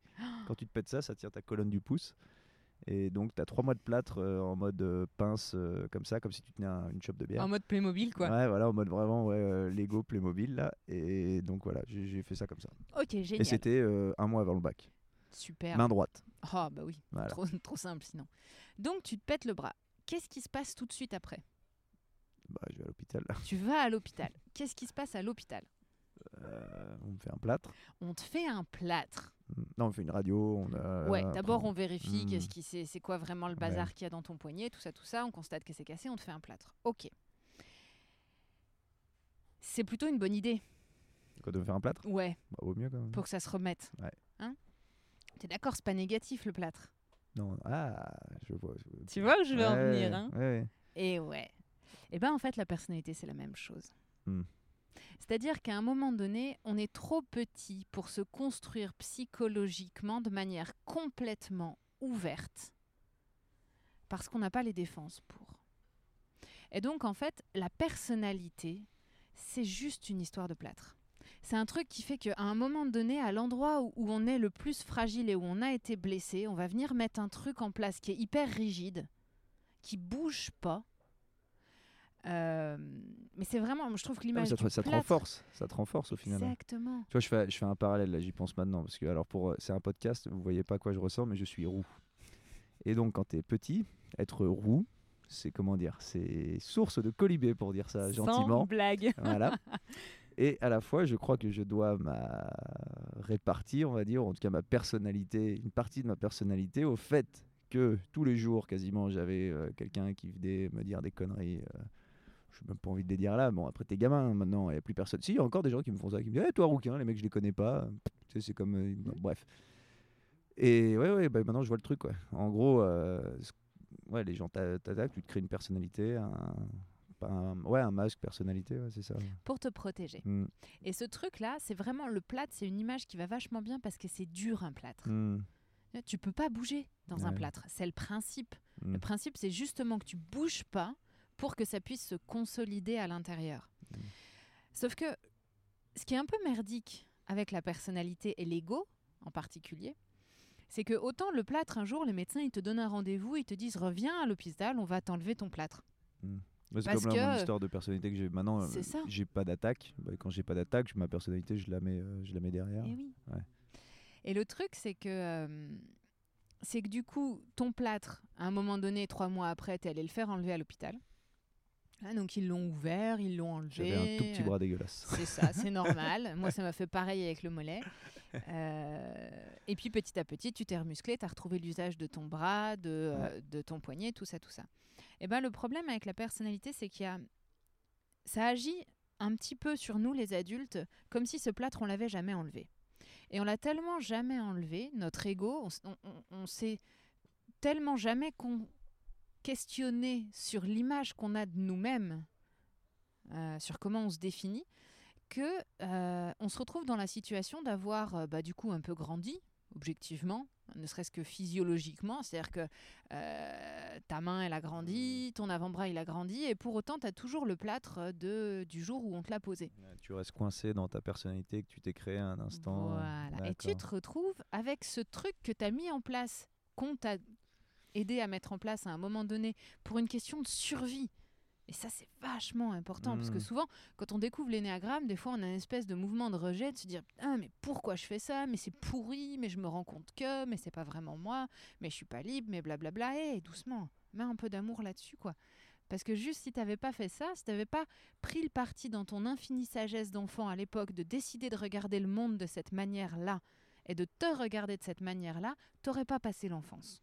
Donc en gros, là, si je résume à ma manière, t'es gamin, t'es pas psychologiquement et t'es pas, t'es pas prêt pour affronter la vie, euh, la vie telle qu'elle est. Donc tu te En crées, construction. voilà, tu crées une armure. Si on peut prendre l'analogie du plat, tu te crées une armure qui te permet de, bah, dans mon cas, c'était, tu vois, les, les, les ré- réflexions parce que athéro, machin, ça peut arriver sur plein, euh, je suppose que pour euh, les gros, pour euh, plein de gens, ça, ça arrive la même chose. Ça- donc tu te crées une carapace. Et ensuite, quand tu grandis, le problème c'est que cette carapace, tu l'as pas enlevée et qu'elle devient bien trop petite et que ça et te que tu et- crois que et c'est que je- toi. et tu crois, ouais, tu es encore dans ces. Si par exemple, si je devais avoir la même attitude que j'avais quand j'étais petit, ouais, je, je serais en mode autodéfense, à en croire que ça y est, je suis encore sous. Et en fait, non, pas du tout. Mm. Donc, tous ces, ces mécanismes de défense ou de protection, ou de, de- de- même de vision de soi, le personnage qu'on serait, par exemple, le macho, le mec fort, le- tout ça, on- quand on l'a, on le garde en tant qu'adulte. Et ça peut nous. Bah oui, clairement, ça nous, ça nous, là, ça nous empêche de nous épanouir. Maintenant qu'on est suffisamment adulte et fort, bah fort, je sais pas fort, mais adulte, on garde d'accord. ouais. Et c'est là ouais, qu'on arrive sur un Et là, on arrive au euh, waouh. Et là, on arrive sur un truc qui, pour moi, est waouh dans mon modèle du monde à moi. Et que je dis jamais au début parce que c'est un peu. C'est un peu enfin, quand on quand on sait pas ce que c'est que l'énéagramme, c'est difficile de voir le lien. Mais c'est là qu'on arrive sur, pour moi, le- l'essentiel de l'énéagramme. C'est un outil de liberté. Hmm. Et toi, dans ton cas, alors? Parce que pour que ça te fasse une. euh, si Ouais. ça te dérange pas d'en parler, mais. Dans ton cas personnel, je suppose que quand tu vas faire la formation et que tu dis que c'est une révélation pour toi, c'est que toi, tu te rends compte de choses. euh, Ça, forcément, tu te l'appliques à toi-même, je suppose. C'est pour ça que tu es un révélateur. Qu'est-ce qu'est-ce Ouais. qu'est-ce que ça t'a qu'est-ce que ça t'a fait euh, Alors, chez moi, ça s'est fait en deux temps. Euh, Parce qu'en fait, euh, on trouve, si vous cherchez sur Internet, vous trouvez probablement des tests plus ou moins bien faits qui vous proposent de répondre à un certain nombre de questions et qui vont vous livrer derrière, ah oui, type 1, type 2, type bidule, plutôt avec une aile en machin chose, plutôt, ce qui en plus... Mhm. euh, voilà. Ça, c'est réducteur, ça, quand même, de Ce qui, ce qui peut être questions. assez réducteur, puis ce qui est très embêtant, parce que ça coupe l'herbe sous le pied d'une grosse partie du travail de l'énéagramme. Ouais. Le plus intéressant avec Ah, puis- l'énéagramme, c'est le moment où on se reconnaît. Ouais, parce que j'allais dire en plus quand tu réponds à ce genre de questions, en fait, tu te projettes ta propre image euh, que tu as de toi en fait. CQFD. Est-ce que vous êtes euh, empathique? Oui, oui, oui, je le, oui, bah oui, alors que t'es, alors que pas du tout. Ouais. Donc ouais, C'est ça te ça. confronte pas du tout. Tu, tu- Non. en fait, ça te renvoie à l'image que tu as de toi-même et donc qui n'est pas forcément très Ben, juste. En fait, ce qui se passe, c'est qu'à ce moment-là, qui c'est qui cause? C'est notre ego. Ouais. Ouais, puis c'est, la- C'est-à-dire que c'est le conte qu'on se raconte sur Bah, nous-mêmes ça, qui ouais. répond au test. c'est ta personnalité que tu t'es forgée qui, qui répond à ta Donc ça aide pas. Mm. Euh, ce qui fait que parfois dans le parcours qu'on va faire avec l'énéagramme, et moi ça m'est arrivé, au début on se plante. On se dit ah moi je suis ça. Ah bah quand elle parle de ce type-là, qu'elle raconte son enfance, les problématiques arrivées à l'âge adulte, la manière de voir le monde, bah, c'est évident moi je carton plein je suis ça. Et, et moi ça m'est arrivé. Donc au début, quand j'ai découvert l'énéagramme, j'étais persuadée d'être euh, d'être l'un des neuf types. Le- pour ceux qui connaissent l'énéagramme, d'être le type 2. C'est quoi le type 2 Type 2, c'est l'altruiste de l'énéagramme. C'est euh, la, la- la- peur principale du type 2, c'est la peur de ne pas être aimé ou plus, plus précim- précisément pardon, la peur de ne pas être digne d'amour. Donc du coup, pour obtenir de l'amour, je vais développer un espèce de radar pour percevoir les besoins des autres et, et toujours faire en sorte euh, de combler tous les besoins de tous les gens qui sont autour de moi, quitte à être parfois un tout petit peu envahissant. D'accord. Ah, c'est marrant parce que quand tu parles de ça, ça me fait penser à des gens. Mais Ah bah ça de toute façon Bah oui. toujours. Toujours, Ouais. toujours. Mais ça toujours. explique des choses, tu vois. Ça explique déjà des choses. C'est ouais. bien qu'il y ait des mots, bah, c'est exactement ce qu'on disait, c'est que ça met des mots sur, des sur, mots. des, sur, des, sur des comportements plus ou moins. Exactement. Et moi j'étais sûre d'être ça. Ah ouais, moi je, fais- moi je fais ça tout le temps. Moi je suis, euh, je suis toujours drivée par le besoin des autres. Euh, Moi je sais pas trop de quoi j'ai envie, de quoi j'ai besoin. C'est vraiment ça le plus important pour moi. Je me sens exister quand j'ai l'impression d'être utile aux gens. Je suis type 2, c'est évident. Et en vrai c'est pas ça du tout, mais c'est pas grave. parce que du coup, j'ai cheminé un certain nombre de temps euh, avec ce type 2. Et ça m'a permis d'aller travailler deux, trois petits trucs, de faire deux ou trois petites prises de conscience, pas trop euh, insécurisantes à ce moment-là, et donc de commencer à travailler un petit peu sur moi. Et puis un jour, euh, je me rappellerai euh, souvent de ce moment, je me rappelle toujours de ce moment-là, c'était avec Agnès, euh, l'enseignante avec laquelle j'avais découvert l'énéagramme, à un moment donné où on travaillait déjà ensemble, donc j'enseignais déjà l'énéagramme. En termes d'humilité, ça m'a mis un bon coup sur le nez et c'était bien utile à ce moment-là. Tout à coup, je me rends compte qu'en fait, je me plante. Je suis déjà enseignante d'énéagramme hein, à ce moment-là. Rassurant. Ouais, mais en même temps, l'humilité, c'est bon quand on Ouais, est bah enseignant oui. Mais de- d'énéagramme. de- de- D'apprendre, ouais, de toujours. euh, Parce de que ça permet de- de- de- d'éviter ce truc de dire aux gens je sais qui tu es. Hmm. J'en sais rien. Ouais. La seule personne qui est habilitée à déterminer comment elle est construite, c'est soi-même. Mm. Et ça, vraiment, chez moi, c'est un cheval de bataille. C'est, c'est, ça peut être trop destructeur. L'énéagramme vient causer tellement profondément de comment on est structuré que si c'est encore une fois quelqu'un de l'extérieur qui vient nous coller une étiquette sur le front pour nous dire toi, t'es ça, Ouais. ça peut être psychologiquement très dangereux, très injuste. Et Ouais, puis c'est pas du tout à la personne de te dire. euh, donc, donc euh, c'est pas parce qu'on enseigne l'énéagramme qu'on sait qui sont les gens, Mm. ni ça, qu'on sait ça quel fait est leur Ça masque. fait partie des valeurs justement de Ouais. ça, que c'est pas une vérité absolue. Et, que... Absolument pas. et donc là, toi, tu découvres quoi? Et donc je découvre qu'en fait je suis pas du tout altruiste. Je suis égoïste. ok. En tout cas, je suis pas du tout structurée dans ce type-là. Je suis structurée en trois. Type 3, c'est le battant. le battant, et ça, Être, ça vient de c'est quel- réussir. C'est quoi la, la, peur, peur du rejet. La peur du rejet. La peur de pas avoir de valeur en tant que personne. Et donc une espèce de nécessité complètement abyssale de faire, faire, faire, faire, faire et de réussir. Ah, donc ce que tu pensais faire fait. pour les choses, pour les gens, en fait, tu le faisais pour toi parce que tu avais peur de pas. D'accord. et donc Ouais, je- la- la- la- on est dans des choses qui sont très fines. hein, en très fine. termes Et de- oui, ouais, et ouais. puis c'est ce que on disait juste avant, c'est qu'en fait, tu te voyais par ton propre prisme, et tu te disais ouais, bah en fait, je fais ça pour les autres, mais non, en fait, tu faisais ça parce que tu avais besoin de faire des choses pour montrer que tu étais capable de. Ah, Parce que j'avais besoin de réussir.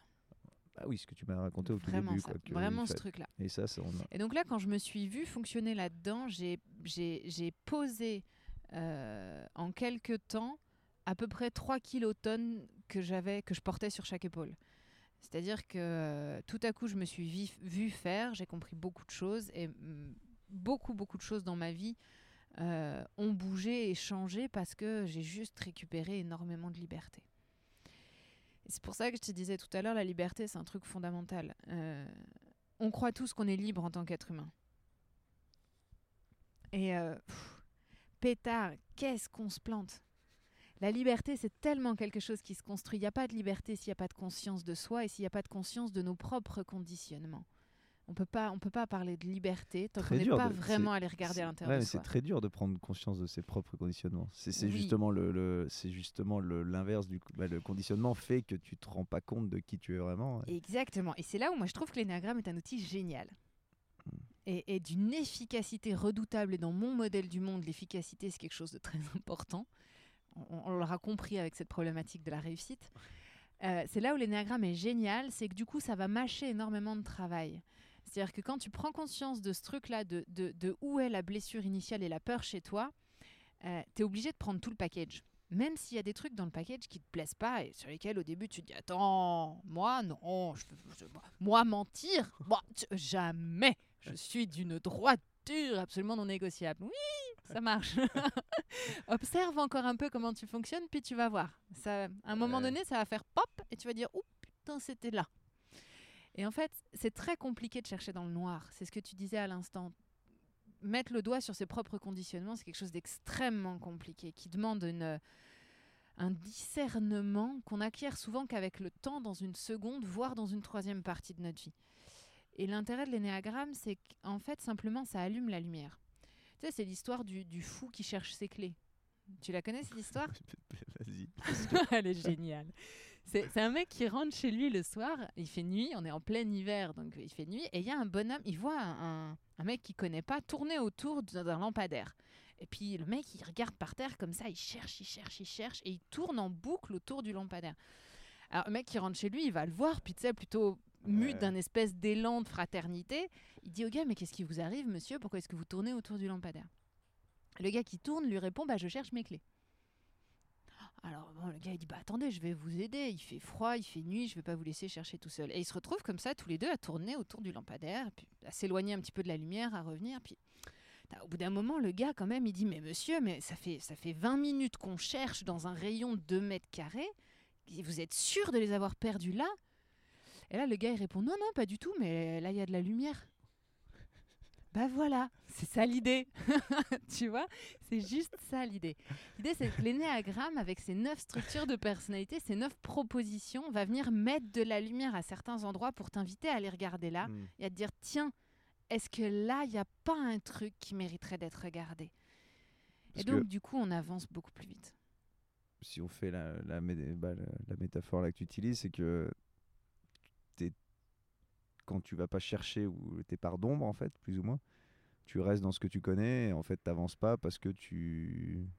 C'est un peu faire pas, l'autruche, mais de dire ouais, bah là ça va, tout va bien, je, suis dans un truc que je connais, un peu une sorte de zone de confort et pas aller chercher plus loin que ça.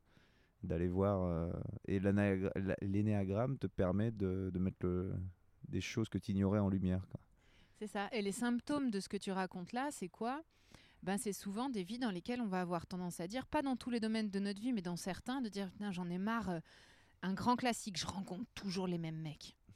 Il n'y a rien à faire. Hein. ça, ça, c'est pas un truc que moi je Alors, connais, mais. Peut-être toi, mais- ça t'arrive pas. Non, mais Les- mêmes non, nanas. mais- oui, non, mais, non, mais dans les podcasts, euh, dans les podcasts que Ouais. j'écoute, parce que j'écoute des podcasts, je- et hum, c'est des thèmes qui sont récurrents, Toujours. tu sais, de rencontrer les mêmes mecs toxiques, euh, Voilà. comme ça, tu vois. C'est à chaque fois au début, je crois qu'ils parce sont pas pareils.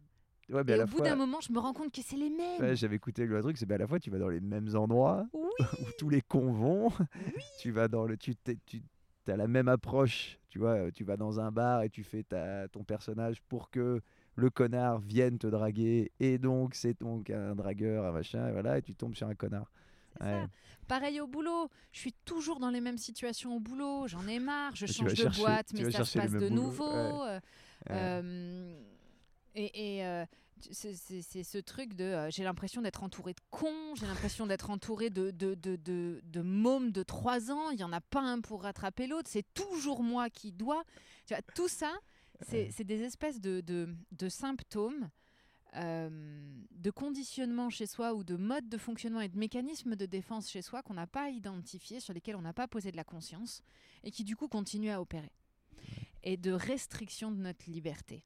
Parce que quand depuis tout petit, tu t'entraînes à voir le monde d'une certaine manière, ben, quand tu es grand, tu te rends même plus compte que tu as un filtre. Et donc tu lis de toute manière le monde d'une certaine manière. On va prendre un exemple. J'ai le temps ou pas pour un exemple? Ouais, tout le temps. Ok. Un exemple, euh, un exemple un peu caricatural, un peu lourd. Comme ça, on voit bien la mécanique. Et, mais vraiment, j'insiste, hein, euh, on cause pas que d'enfants battus, on cause pas que. Ouais, euh, non, non, veux dire, mais- Moi, j'ai eu une enfance, mais euh, super tranquille, quoi. Hmm. Ah, deux, trois détails près. Comme tout le monde, quoi. Prenons un môme. Un petit garçon euh, qui vit euh, dans les quartiers un peu pas terribles euh, de Lyon, de Paris, d'une grande ville, tout ça, tout ça. Euh, et euh, donc il a un papa et une maman qui sont encore ensemble, un papa qui a un petit peu tendance à boire. Et, euh, et c'est pas cool parce que papa, quand il boit, euh, il a des accès de panique et quand il a des accès de panique, il peut avoir tendance à taper sur maman. Euh, en plus de ça, bah, du coup, comme il boit, il ramène, euh, ou en tout cas, il boit beaucoup d'argent. Mm. Donc, euh, le foyer, il a un petit peu du mal à s'en sortir matériellement. Et donc, du coup, maman, elle va faire le ménage euh, chez les dames des beaux quartiers, qui sont juste à côté. Un quartier limitrophe, un peu plus huppé, tout ça, tout ça. Et donc, le môme, depuis qu'il est tout petit, il observe ça.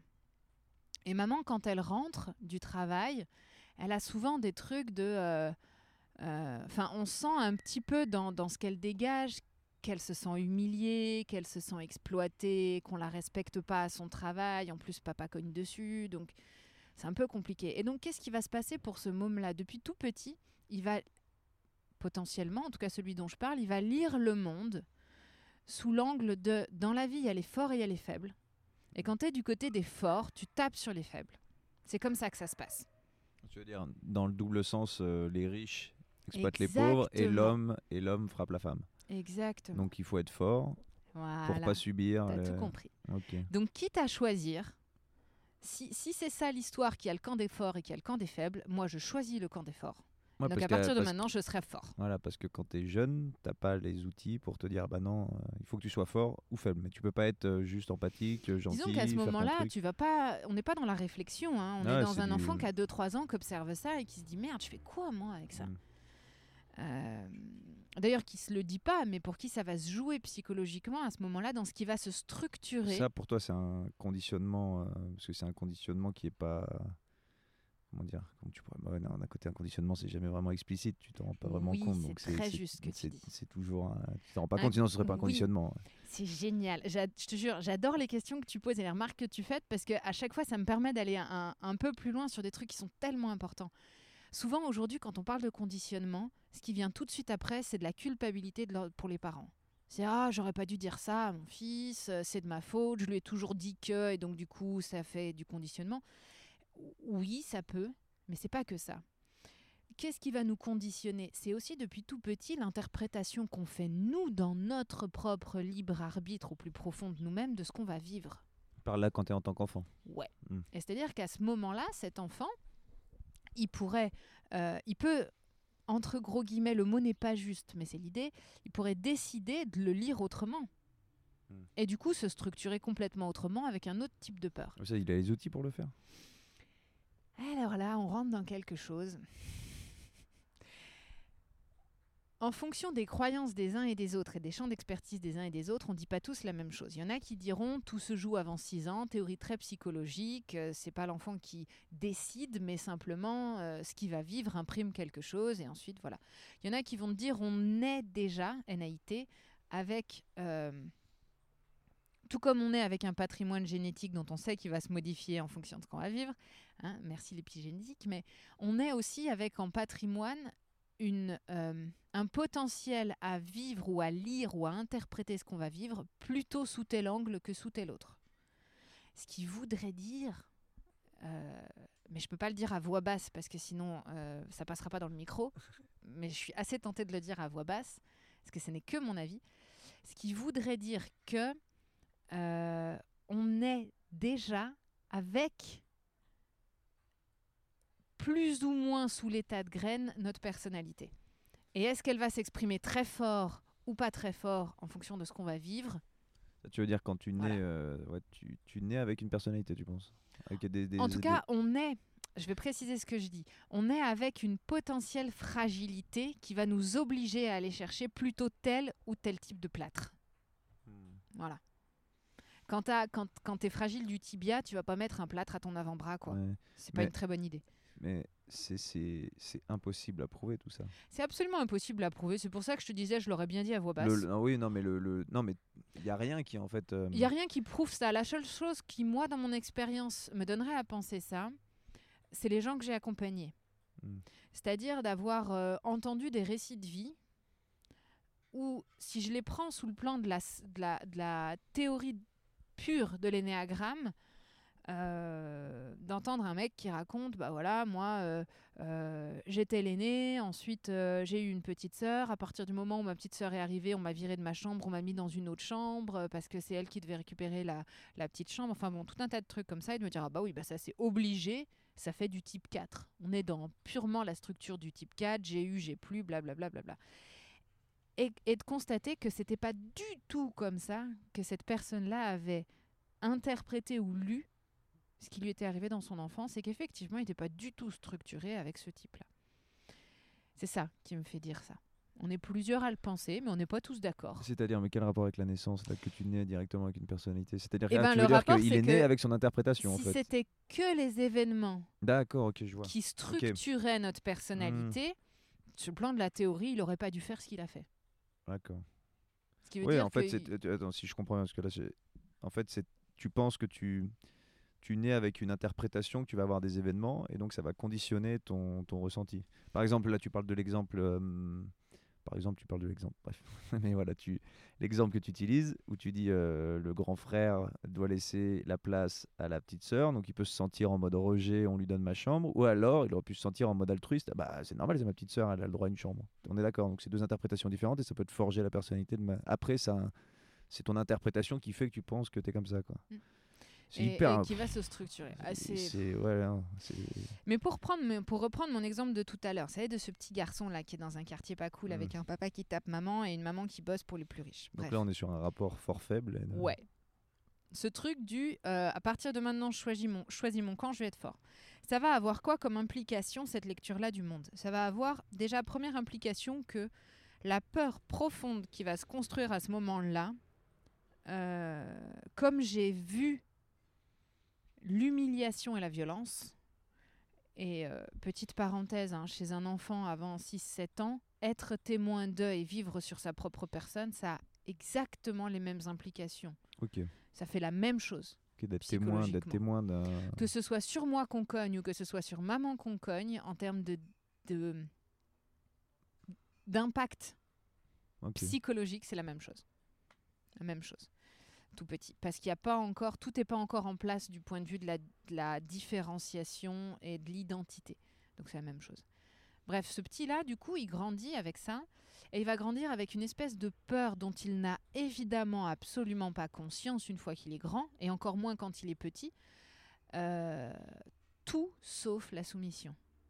Je ne me soumettrai pas. Parce que si je me soumets, je suis en danger de mort. Parce que c'est sur moi qu'on va cogner. Hmm. Donc tout sauf la soumission, être, c'est être fort. Et donc du coup, je vais mettre en place, ce petit garçon va mettre en place dans la manière dont il va grandir tout un tas de mécanismes de défense. Notamment le déni. Hein, le déni en tout particulier de tout ce qui va être ma propre sensibilité ou ma vulnérabilité, même pas mal. Euh, c'est John Wayne euh, quand il dit c'est pas la balle que tu m'as mis dans l'épaule qui va me faire plier le genou. C'est un peu ça l'idée quoi. Il dit ça, John Wayne Je crois bien. Agnès, elle disait ça tout le temps en formation. J'adorais quand elle disait ça. Bref. Donc voilà. Euh, Et ce petit garçon-là, une fois qu'il a grandi, de tous, des neuf types, je crois que c'est l'un de ceux qui supportent le moins la manipulation. C'est l'un de ceux qui croient le plus qu'il est libre. Et c'est tellement triste. Parce que son conditionnement est tellement profond. Mais il est- Alors le conditionnement est profond pareil chez tous. Mais chez celui-là, le conditionnement, il dit vraiment je ne me soumets pas. C'est moi qui décide. Jamais personne me soumettra. Et le problème, mais il faut pas leur dire, donc vous le gardez pour vous. Parce que si vous leur dites et si vous jouez avec ça avec eux, c'est pas gentil. Ça s'appelle de la manipulation. Ça, c'est des choses que cool. t'as- ça, c'est c'est des choses que tu as vues de manière récurrente? Ah, mais ça, c'est toujours le cas. Le- le- le- ce type-là, Ce une fois rapport qu'il du a fort grandi, et faible et de. de- Ouais. Dans cette structure-là, oui. Et co- comment tu arrives à. hum, Là, c'est plus sur le fonctionnement. Comment tu arrives à, à, hum, à ce que ces gens se rendent compte, tu vois, qui, quoi, ils parlent de ces événements, ils te parlent d'un événement, ils te parlent de leurs conditions, En, ils te en- parlent en de leur enfance. formation, en formation, ce qu'on va faire dans un premier temps, c'est d'abord qu'on va aller les décrire, les neuf types. Vraiment. Mm. On va aller les décrire depuis tout petit jusqu'à tout grand pour permettre à chacun de faire le chemin de se reconnaître. Donc, tu, tu décris les neuf types Mm. et la cause de, si on peut appeler ça comme ça, je sais pas comment, la cause de ce type, la peur. En tout qui- cas, on va, on, décrire, on va décrire plusieurs choses. On va décrire les, les, les schémas classiques de l'enfance de ces types-là. C'est-à-dire souvent ce que ces gens, ce que les gens qui sont construits là-dedans ont tendance à raconter de leur propre enfance. Mm. Souvent ce qu'ils ont tendance à avoir en commun les uns avec les autres, dans ce qu'ils ont vécu, dans leur vécu de l'enfance. Et c'est très, très, très étonnant et très rigolo de constater qu'effectivement, quand tu mets ensemble des gens qui sont structurés de la même manière, ils ont presque les mêmes détails sur ce qu'ils ont vécu. En tout ça, cas, il y a avec avec l'expérience, tu, tu débusques. Oh bah, pas plus. que avec l'expérience, c'est-à-dire qu'il n'y a pas que ma petite expérience Ouais, à moi, il y a l'expérience de tous les gens qui ont Mhm. bossé, de tous les enseignants d'énéagramme et de toutes les personnes qui se sont intéressées à l'énéagramme et qui ont témoigné de leur propre enfance et de leur propre structure et de leur propre vécu. Mhm. Et tout ça agrégé, ça fait aujourd'hui une, une connaissance de plus en plus profonde sur, euh, sur ces neuf structures de personnalité. Et, et si moi, donc, je viens euh, faire ce, découvrir ça, tu parlais de des fois on se trompe. C'est commun de se tromper, de se dire ah bah tiens je fais partie de ça et puis en fait non on se rend compte bah, comme ce qui a été ton cas. Mais est-ce que c'est commun? Bien sûr que c'est commun. Parce et ça c'est dû à quoi? C'est dû à parce que tu te, d'énéagramme. tu te renvoies ton, une image de tiens je suis Ouais. comme ça et qu'en fait non et que tu. Ça peut être dû à plein de choses. Ça peut être dû à plein, plein, plein, plein, plein, plein de choses. Euh, pour te donner un ordre d'idée, sur un stage d'énéagramme, en général, moi, une- je prends une quinzaine de personnes. Euh, sur une quinzaine de personnes, j'en ai 10 qui se trouvent. Deux qui terminent le premier, euh, le deux, deux et demi, mais on fait pas des demi personnes, mais enfin c'est ça l'ordre d'idée quoi.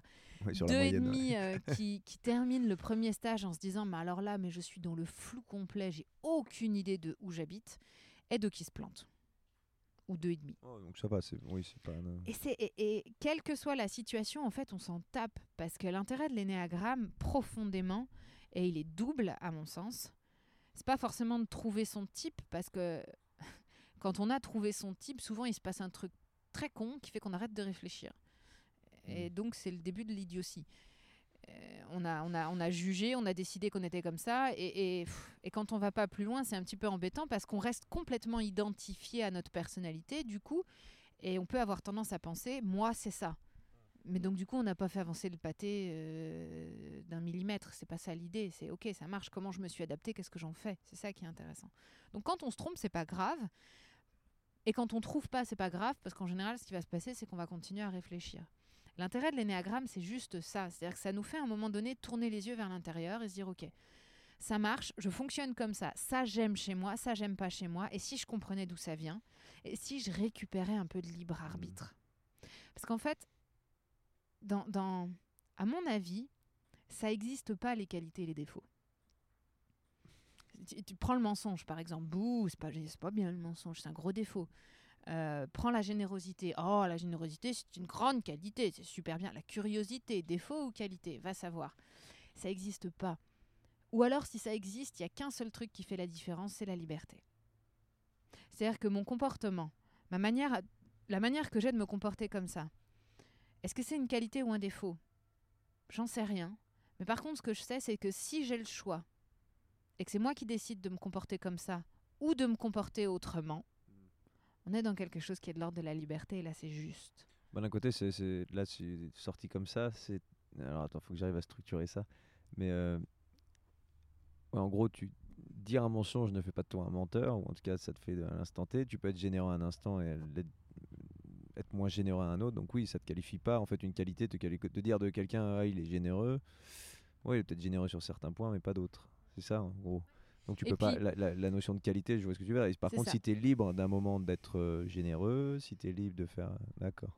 Et reprends marrant le ce concept parce euh, que euh, dire aux gens non mais euh, les qualités euh, ça n'existe pas et là ils vont te regarder ils vont faire qu'est-ce que tu racontes? Ah, puis pour une ancienne RH, euh, ça se pose un peu là, quoi. Mais reprends le môme de tout à l'heure. Une fois qu'il a grandi, il est très rigolo parce qu'il a, il a deux interrupteurs. Il marche à deux interrupteurs qui sont absolument phénoménaux et hyper efficaces. Tu as envie qu'il fasse quelque chose, mais lui, il n'en a pas encore envie.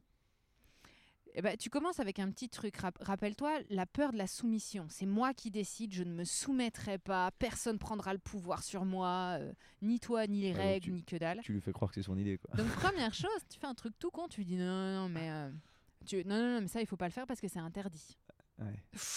Déjà ça commence à le Ah, titiller, c'est que- interdit. ouais, ouais. Et puis si c'est pas suffisant, tu rajoutes non, mais en même temps tu peux pas le faire, t'es pas cap.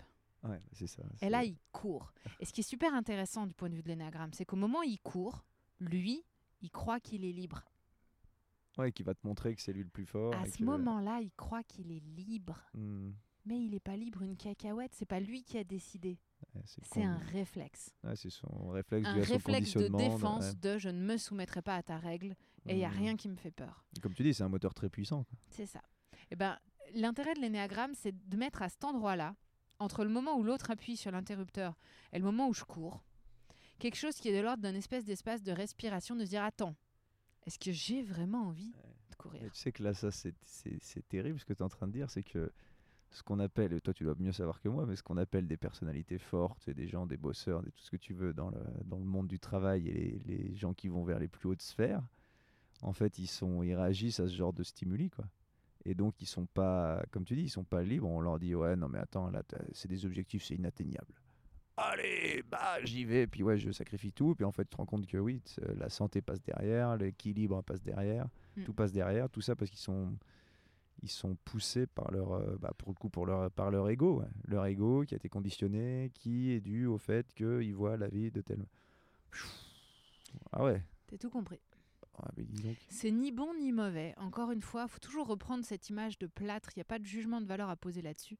Il y a juste à un moment donné cette question que chacun d'entre nous peut se poser de euh, Euh, Est-ce que j'ai envie de fonctionner comme ça? Est-ce que c'est euh, est-ce que c'est ok pour moi? Et, et vraiment, c'est pas moi qui vais poser un jugement là-dessus. Enfin, c'est pas écrit que le monde entier doit se former à l'énéagramme, heureusement. C'est juste à un moment donné, si ce, si ce conditionnement-là me pose un problème, si j'en vois les limites, si j'ai besoin d'un peu plus de liberté et de libre arbitre et que, euh, et que ce truc-là m'intéresse, ben, c'est d'aller chercher des outils qui permettent d'en sortir. Mhm. Et l'énéagramme en est un, tout comme il y en a plein d'autres. La pleine ça, conscience en faut, est un faut- autre. faut bien là pour euh, tous ceux qui nous écoutent. ah ouais. C'est un outil. C'est en fait, et comme tous les outils, tu peux en faire des choses très bien, comme tu peux en faire des choses pas bien. Voilà. C'est à, c'est à prendre avec des, c'est à bien utiliser, on va dire. Tu, ça peut te faire du mal comme ça peut te faire du bien, quoi. Et le deuxième intérêt de l'énéagramme, quand, euh, pour finir l'explication là-dessus, c'est que là où ça va être euh, toute, toute petite, hein, tu- rapide, c'est que là où ça va être très chouette aussi, c'est dans les relations qu'on a avec les autres. Ah bah alors, euh, on peut ouais. y venir. Parce que tout à coup, on va arrêter de, de partir du principe, sans même s'en rendre compte, que le comportement de l'autre nous fait du mal, nous met en difficulté, nous irrite, nous attriste, tout ça, tout ça. Et on va juste euh, développer un tout petit peu plus d'outils d'empathie. Alors l'empathie, moi c'est un machin... euh, c'est compliqué parce qu'aujourd'hui, on est un peu dans une injonction à l'empathie. T'entends ça partout. Il faut être empathique, faut comprendre les autres, il faut, il faut, il y a qu'à faucon. Euh, sauf qu'en vrai, quand tu comprends pas profondément à quel point l'autre est structuré différemment de toi, mais jusqu'au plus profond de ses tripes, Mm. en fait, qu'est-ce qui se passe? Bah, T'es empathique avec les gens qui marchent à peu près comme toi, Mm. puis les autres, c'est des cons. Ouais, c'est un peu ça. On a tous, euh, indirectement, on a tous ce truc-là. ouais. Les gens Bah qui, ouais. on est empathique avec machin, puis quand tu vois, quand tu vois quelqu'un galérer, bon, bon, allez, c'est bon, toi, allez, change ton pneu tout seul. Je vais pas m'arrêter non plus. ouais, Et- alors et- que, et ouais. ouais, ouais, c'est, bah, après tu vas vers, oui, c'est, terrible. Donc c'est encore des conditionnements, encore et toujours. ouais. Et ce qui est génial, c'est que tout à coup, enfin, Mais attends, juste, Ouais, juste là-dessus, là, sur l'empathie. Ouais. Euh, j'ai écouté un podcast qui s'appelle Vlan, pour ceux qui veulent l'écouter. C'est, un podcast qui est assez incroyable, qui parle de tout plein de sujets. Bah, d'ailleurs, si tu veux aller voir, c'est, vraiment chouette. Et euh, il a fait un, épisode qui dure 30 minutes sur euh, comment développer l'intelligence émotionnelle de ses enfants.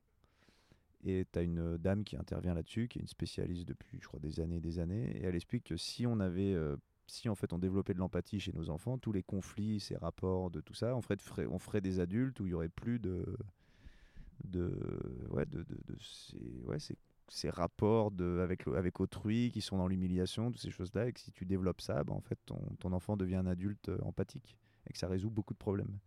Donc, qu'est-ce que tu voulais dire sur l'empathie? Parce que c'est, voilà, si vous voulez faire des, des gens empathiques, des gens euh, bien, il bah, faut faire attention à l'intelligence émotionnelle de vos enfants et à ce que vous leur transmettez. Et allez écouter ce podcast si, si ça vous intéresse. Bah, quand on est des parents empathiques, c'est c'est plus facile euh, pour nos enfants de développer de l'empathie. Il faut, faut jamais oublier euh, que qu'un enfant se construit sur l'exemple et sur l'imitation, pas sur l'injonction. C'est-à-dire Ouais, que nos enfants ouais. font pas ce qu'on leur demande, ils font ce qu'ils observent qu'on fait nous-mêmes. Mm. Un, un chat ne va pas à une école de chat, il regarde un chat faire, il devient un chat et ainsi de suite. Et les Ça humains, c'est ça, pareil. les humains, on copie, on copie ce qu'on voit. ouais. Et donc, du coup, effectivement, plus on va être empathique avec nos propres enfants, plus ils, ils vont avoir cette possibilité-là eux-mêmes. Alors, moi, j'aurais tendance à dire de pas désapprendre l'empathie, plus que de Désapprendre l'apprendre. l'empathie, c'est-à-dire. Bah, quand même, on- on- tout- toutes les recherches qui sont aujourd'hui faites en matière de psychologie positive tendent plutôt à prouver de manière expérimentale que, euh, euh, que par nature, Ouais, l'être humain est empathique. Oui, bah personne aime, personne aime voir souffrir euh, un animal ou un, ne serait-ce qu'avec, euh, très scientifiquement les neurones miroirs. Enfin, il y a des neurones dans notre cerveau euh, euh, qui servent qu'à ça, quoi. Mm. À, à, à nous permettre de sentir et de comprendre ce qui se passe pour l'autre. Mais le problème de l'empathie, c'est le même problème que celui de l'intuition. C'est exactement le, le- même problème. C'est-à-dire que tant qu'on ne se connaît pas, tant qu'on ne sait pas à quel point on regarde les choses avec des filtres, souvent, très souvent, on n'est pas dans l'empathie et on n'est pas dans l'intuition, on est dans la projection.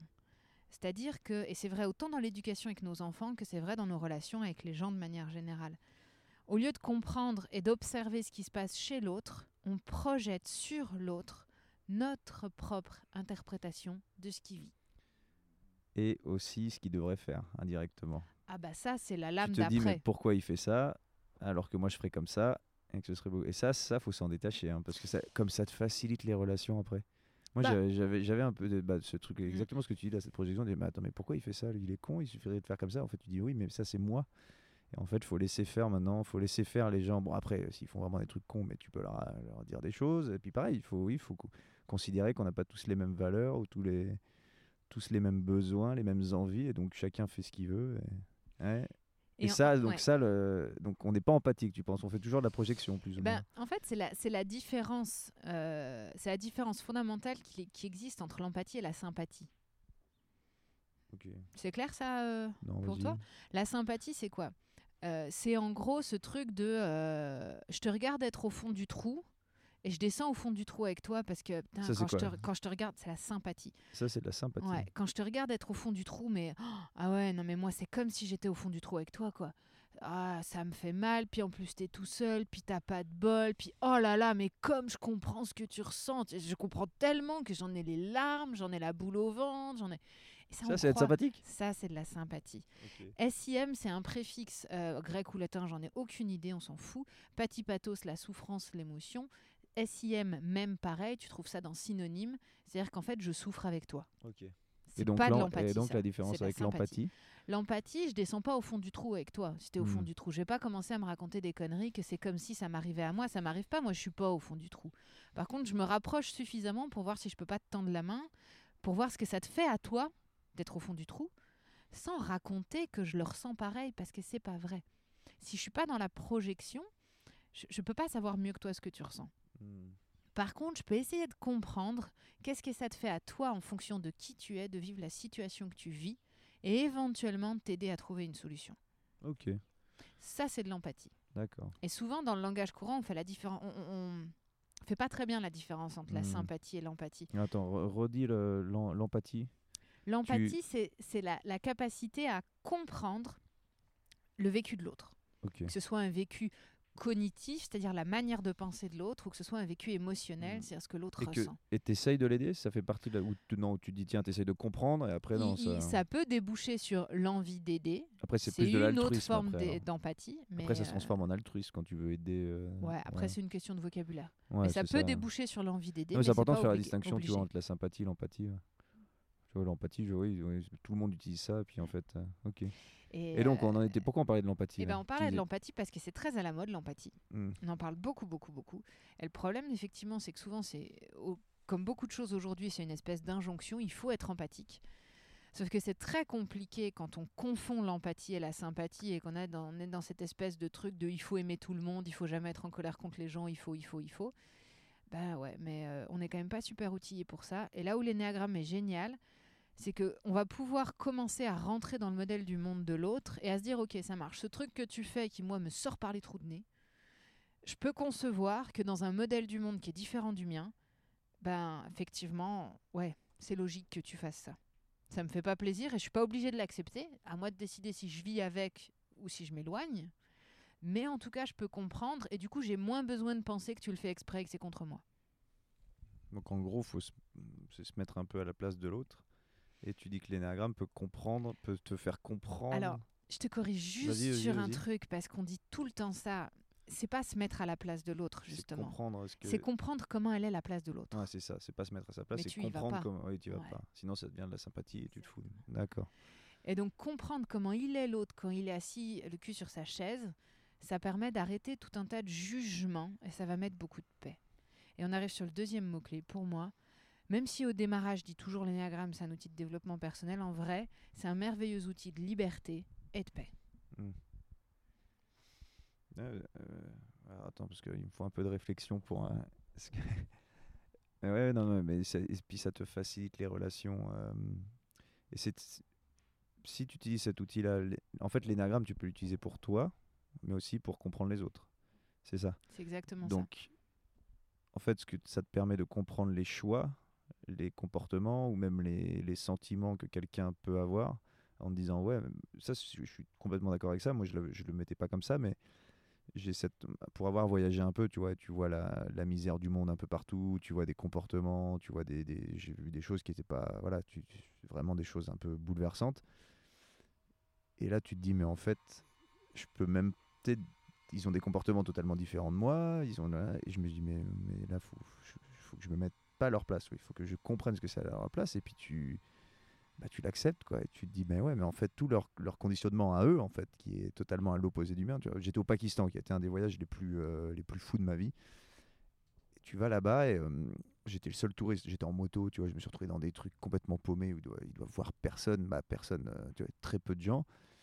Et, mais c'est tout le temps, hein. les gens viennent, ah, te posent des questions, t'es marié, t'es musulman, tout ça. Puis euh, j'avais lu un truc, peut-être un mec qui avait voyagé comme ça, et j'avais trouvé ça très juste. Et euh, le mec avait dit, bah en fait, je suis, moi je voyage, je vais voir plein de gens, et tout. Moi je suis, je suis peut-être la seule personne qu'ils vont voir pendant deux ans, trois ans et bah réponds à leurs questions parce que c'est un truc incroyable pour eux. Et tu vois là, tu c'est pas de la, si c'est de l'empathie un peu, on peut appeler ça comme ça.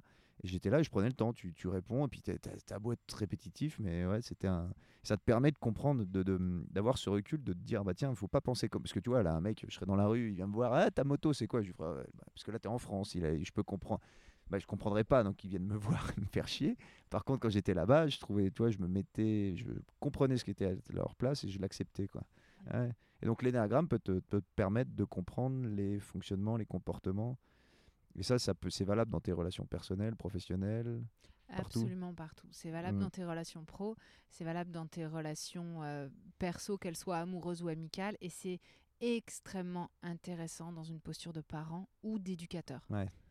Euh, parce qu'en fait, souvent, ce qui va se passer dans, dans- et ça fait, ça, ça que fait ça le lien avec la question de aussi. l'éducation. Ouais, t'aides aussi des, des éducateurs, des gens qui sont en contact pas juste seulement avec leurs enfants, mais avec les Ouais, enfants des avec autres. des, des professionnels ce de qui doit être, ce qui doit être pour le coup euh, encore plus intéressant, parce que quand c'est ton gamin, tu sais ce qu'il vit plus ou moins au quotidien, plus ou Mais moins. que tu crois Ouais, ouais, non, mais- oui, non, non, non, mais tu vois ce que je veux dire. Tu l'as en contact Je plus vois souvent. très bien ce tu que t'es- tu veux c'est- dire. T'es sa famille, donc tu sais. Par contre, quand t'as les enfants des autres, à comprendre. Ben, euh, En comme fait, tu le dis, le truc, gamin, c'est que par rapport aux enfants, on a tous le même réflexe.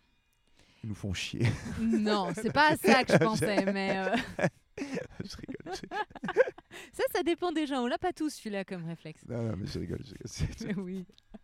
Non, mais on a tous ce truc euh, très inconscient et très automatique quand on est au contact avec les enfants, soit parce qu'on bosse avec eux, ce qui, souvent implique qu'on les aime un petit peu, sinon Bah, on fait autre mieux, chose ouais. comme carrière, oui. euh, soit parce qu'on en a fait un nous-mêmes ou deux ou trois et que du coup on les aime aussi parce que c'est nos enfants. Parce qu'on est obligé. C'est c'est conditionné, hein, tout ça. C'est biologique, hein, la théorie de l'attachement, blablabla. Donc, bref, quand on est au contact d'enfants, que ce soit les nôtres ou pas les nôtres, on a souvent un réflexe à la con, très inconscient, plein d'amour, euh, mais complètement inutile, voire même dans certaines situations complètement destructeur, qui est de se dire, toi, l'enfant qui est en face de moi, euh, moi, dans mon enfance à moi, j'ai vécu des trucs tellement dégueulasses que jamais je veux que toi, tu n'aies à souffrir de ça. Ou à l'inverse, et c'est l'autre versant, le côté pile de la même pièce. euh, oh, moi, quand j'étais petit, mais quand j'ai vécu ça, mais c'était tellement trop la classe. Je, je veux absolument que tu puisses goûter à ça, toi, enfant que je regarde et que j'aime. Soit parce que je Là- bosse avec toi, soit parce que tu es mon fils ou ma fille. Quand tu dis des trucs, de vrai- c'est quoi C'est euh, Ça peut être plein de choses. Ça peut être. euh, en fait, on réagit tous en fonction et en référence à l'enfance qu'on a eue Ouais. nous-mêmes. Bah ça, c'est un raisonnement que je- j'aurais si un jour j'ai des enfants, c'est de dire bah tiens, moi j'ai une, je considère avoir une enfance heureuse, je considère avoir été bien éduqué, de- d'avoir manqué de rien, donc j'aurais tendance à reproduire ça. Alors est-ce que c'est une bonne ou une mauvaise chose de ce que tu veux dire? Parce que quand tu dis le protéger des trucs, tu vois, par exemple si le gamin il se coince les doigts dans une porte, c'est nécessaire, comme ça au moins il se les, il se les coincera plus, on est bien d'accord. Donc ça peut s'appliquer à plein de choses. Tiens, il est monté dans un arbre, il s'est pété la gueule, il s'est pété un bras, bah au moins il fera attention. C'est ni bon ça. ni mauvais. Ouais, c'est ça. C'est une C'est mécanique. toujours l'histoire du plâtre. C'est toujours l'histoire du plâtre. C'est une mécanique qui se met en œuvre parce que les enfants, on les aime. Parce qu'on a un espèce d'élan d'amour à ce moment-là, soit envers notre môme, soit envers celui des autres et, et dont on s'occupe. Ce qui est emmerdant, pardon, ce qui est embêtant, Hein. c'est que c'est quand cet élan d'amour nous empêche d'observer la réalité de l'enfant qui est en face de nous. En fait, ce qui est très embêtant, c'est quand cet élan d'amour, encore une fois, c'est le même mécanisme dont on parle depuis tout à l'heure avec l'empathie, fait qu'on va plaquer sur l'enfant de l'extérieur la réalité de l'enfant que nous, on a été quand on était petit. Et tu te rappelles, tout à l'heure, on disait que tous les enfants de la Terre partagent ce besoin d'amour et de sécurité. Mm. Mais ils l'ont pas tous au même endroit. Et, et toi, en tant qu'enfant, peut-être que tu te sentais aimé Hmm. quand il t'était donné à vivre tel ou tel type de Quand situation je et jouais que au Scrabble avec ma mère, je me sentais. euh, voilà, imaginons que quand tu jouais au Scrabble avec maman, tout à coup tu te sentais aimé, tu avais l'impression d'être important, Ah bah attends, tout tu ça, joues tout ça. d'égal à égal. euh, Et du coup, tu te dis, mais moi, mon môme, mais je vais jouer au Scrabble Oh, avec lui, mais oh, comme il va être heureux. Le kiff. Et si ça se trouve, ton môme, il aura horreur de ça. Ça, c'est le pire Et souvenir. quand il va falloir jouer au Scrabble avec son père, il va dire, mais qu'est-ce qu'il me veut, ce Il, con ra- il racontera ça avec toute sa haine. Je Voilà. force à jouer, ah, d'accord. Ouais, ben voilà. re- Et mais c'est horrible, ça, ça rend, où- ça rend, ça rend non, le. Non, non, non, mais non, mais ça rend le, ça- non, mais ça rend le, le boulot de parent ou d'éducateur euh, hyper complexe. Non. Parce qu'il y a autant de personnalités aussi qui se créent Oui. que de gamins, que de. Bah, disons que c'est à la fois très simple et très compliqué. C'est très compliqué dans le sens comme où tout ce qu'on du coup, euh, depuis, non, mais depuis c'est ça. c'est ce qu'on- c'est ça, mais c'est compliqué, tu sais. C'est ça. C'est Ah, bouge pas, c'est super simple. Euh, non, ce qui, ce, qui est- ce qui peut avoir l'air compliqué, c'est que du coup, tu te dis merde, mais alors il y a plein de trucs que je peux faire qui vont merder, qui sont pas justes, qui ceci, qui cela. Oui, c'est pas faux. Et en même temps, c'est très simple dans le sens où la clé, c'est la même pour tout. Hmm. C'est observe au lieu de projeter, regarde vraiment et essaye de regarder avec un œil neuf, c'est-à-dire en mettant de côté ta propre enfance à toi, essaye de regarder qu'est-ce qui se passe pour ton môme, qu'est-ce qu'il qu'il faut que vit, tu enlèves tes comment il propres réagit. conditionnements, quoi. Et pour enlever un conditionnement, faut savoir que tu Hmm. l'as. Ouais. Sinon, tu peux pas l'enlever. Quand tu sais pas que tu as un t-shirt, tu peux pas l'enlever. Quand tu sais pas que tu as un plâtre, tu peux pas l'enlever. Mm. Là où, et, et on en retombe sur la, la- cette sagesse ancestrale que les Grecs anciens mettaient déjà en avant, du connais-toi toi-même. Hmm. Quand on se connaît, bah ok, on va commencer à pouvoir effectivement fonctionner et avec nous-mêmes et avec les autres de manière un tout petit peu plus juste et Hmm. un tout petit peu plus libre et donc authentique. Ouais, mais. Je sais même pas sur quoi, sur quoi relancer. On en était parce que là, attends, on a parlé de tellement de choses. On a fait le tour de, l'é- bah, le non, pas le tour. On a fait, on n'a pas du tout fait le tour de l'énéagramme, mais. euh, Ouais, mais, Mais on a, on a- on a je pense- posé les bases, je crois. Et pour ceux qui, euh, je pense que les gens, vu comme on en parle, vont se renseigner. C'est ce petit schéma qu'on retrouve souvent, qui est un cercle avec euh, quoi deux, il y a neuf, il y a neuf personnalités. Ouais, il y a neuf, types de personnalités réparties autour d'un cercle. T'en as trois fait- qui sont en triangle. Ok. Et puis ensuite, les sept autres euh, sont euh, y en a neuf, il reliés. y en a euh, neuf ou dix? il y en a neuf. Donc trois? Trois Et et six. six. pardon. et ouais. Pardon, pardon. Oui, oui, Mais c'est euh. quoi? C'est trois triangles ou ça Non. Il y a un triangle et les autres sont reliés autrement. Alors, pourquoi c'est comme ça? Ah, On va pas rentrer- C'est une si, très bonne si, on va question. rentrer dans le détail. allez, vas-y. Euh, sans rentrer justement Ouais. trop dans le détail, mais juste pour te donner des éléments de réponse, il y, a- il y a une notion dans l'énéagramme qui est une notion de dynamique et de développement. Et donc effectivement, on s'est rendu compte, en fait, ça m'emmène à parler d'autre chose sur l'énéagramme. Si, si quelqu'un se pose la question de ça vient d'où, qui c'est qui a pondu ça, euh, j'ai pas de réponse. C'est super vieux, non, comme truc? Non Alors, ça dépend de quoi on cause. C'est pareil, ça fait partie de ces trucs sur lesquels on raconte plein de conneries. Si tu prends que le schéma de l'énéagramme, effectivement, c'est super vieux. On trouve des traces de cette figure géométrique d'un cercle avec neuf points dedans reliés par un certain côté, nombre peut, de droites. Jusque dans les dire, tablettes hein. de Pythagore, euh, chez, Hmm. euh, chez, euh, chez les soufis qui sont les mystiques des musulmans, chez les pères Ça du veut pas dire qu'il désert. parlait de personnalité. Mais on ne sait pas ce qu'ils en Ouais, faisaient en vrai, on n'en ouais. sait rien. On a très peu de traces de l'enseignement qui était lié à en ça. fait. Donc, on ne sait pas. Il y en a, moi je suis pas documentée sur le sujet, donc j'irai pas plus loin là-dessus. Il y en a qui disent qu'effectivement c'était déjà une sagesse liée à la connaissance de soi à ce moment-là. Moi j'ai pas d'éléments, je vais pas là-dessus. Dans sa version un petit peu plus moderne, euh, l'énéagramme c'est l'agrégat de euh, des connaissances et de sagesse de plein de personnes différentes en fait qui, ont redécouvert le système à la base dans une recherche qui était un petit peu plus une quête de sens et une quête de spiritualité. C'est pour ça qu'on va retrouver dans tout ce qu'il y a autour de l'énéagramme des choses qui vont parler à des gens qui se sont intéressés au bouddhisme, euh, à plein d'autres types de spiritualité et de religion. Euh, les jésuites, par exemple, ont beaucoup travaillé avec l'énéagramme euh, dans tout ce qui était lié à la connaissance de soi profondément pour aller euh, faire le lien avec Dieu, tout ça, tout ça. Euh, ça leur appartient. Mais en tout cas, ce qui est sûr, c'est qu'on a eu à la fois des scientifiques, des gens qui venaient d'horizons de type psychologique ou psychanalytique, des gens qui étaient plutôt dans le monde de la spiritualité, qui ont à un moment donné, qui se sont rassemblés, en particulier aux États-Unis. Euh, pour réfléchir euh, à un certain nombre de choses et que dans ce certain nombre de choses, il y en a un qui a amené cette figure de l'énéagramme et qui a proposé de retravailler là-dessus.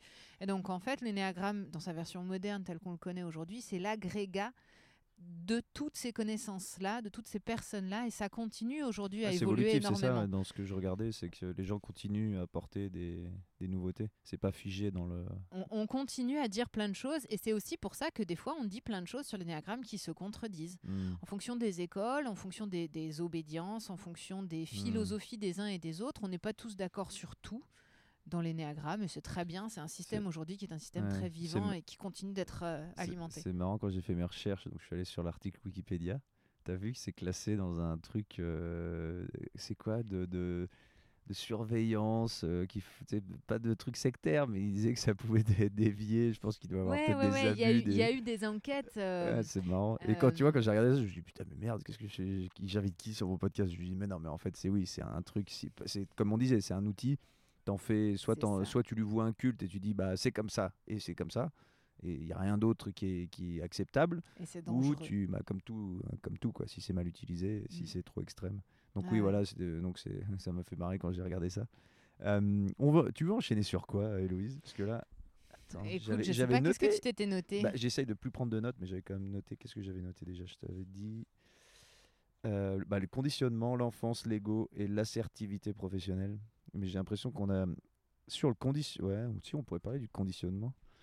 Tu. tu... Bah, pff, quoi qu'on en a déjà ouais, on en a un peu parlé. Et puis ça, ça mériterait des sujets, hein, ça mériterait des podcasts entiers. Parce que. alors, on peut parler de l'école.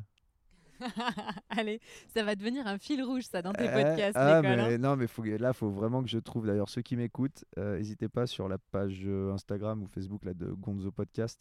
Si vous avez des gens à me suggérer dans la région d'Annecy ou même euh, vers Lyon, ou même si c'est un profil incroyable, je suis prêt à me déplacer sur, euh, sur l'école, mais de comment dire, l'éducation en général et, et la manière dont je, pff, suis un peu, je suis pas contre l'école, c'est pas ça, parce que tu vois, je pense que c'est adapté à toutes sortes de personnes et puis ça, ça joue encore son, son rôle d'ascenseur social pour euh, pas mal de choses et ça, pareil, ça te donne des outils que t'as pas forcément chez toi. Mais euh, je pense qu'il y a des alternatives et il y a un moyen de repenser ce qui est déjà en train de se faire en Scandinavie, euh, dans ces pays un peu où ils sont un peu en avance quand même. Et donc, qu'est-ce qu'on peut, qu'est-ce que tu aurais à dire toi sur l'école? Toi qui as été une élève euh, disciplinée, sûrement assidue, qu'on a à peu près le même âge et que moi ça a été tout l'inverse, c'est-à-dire que j'avais une sensation de m'emmerder royalement en cours et de, de subir justement ce.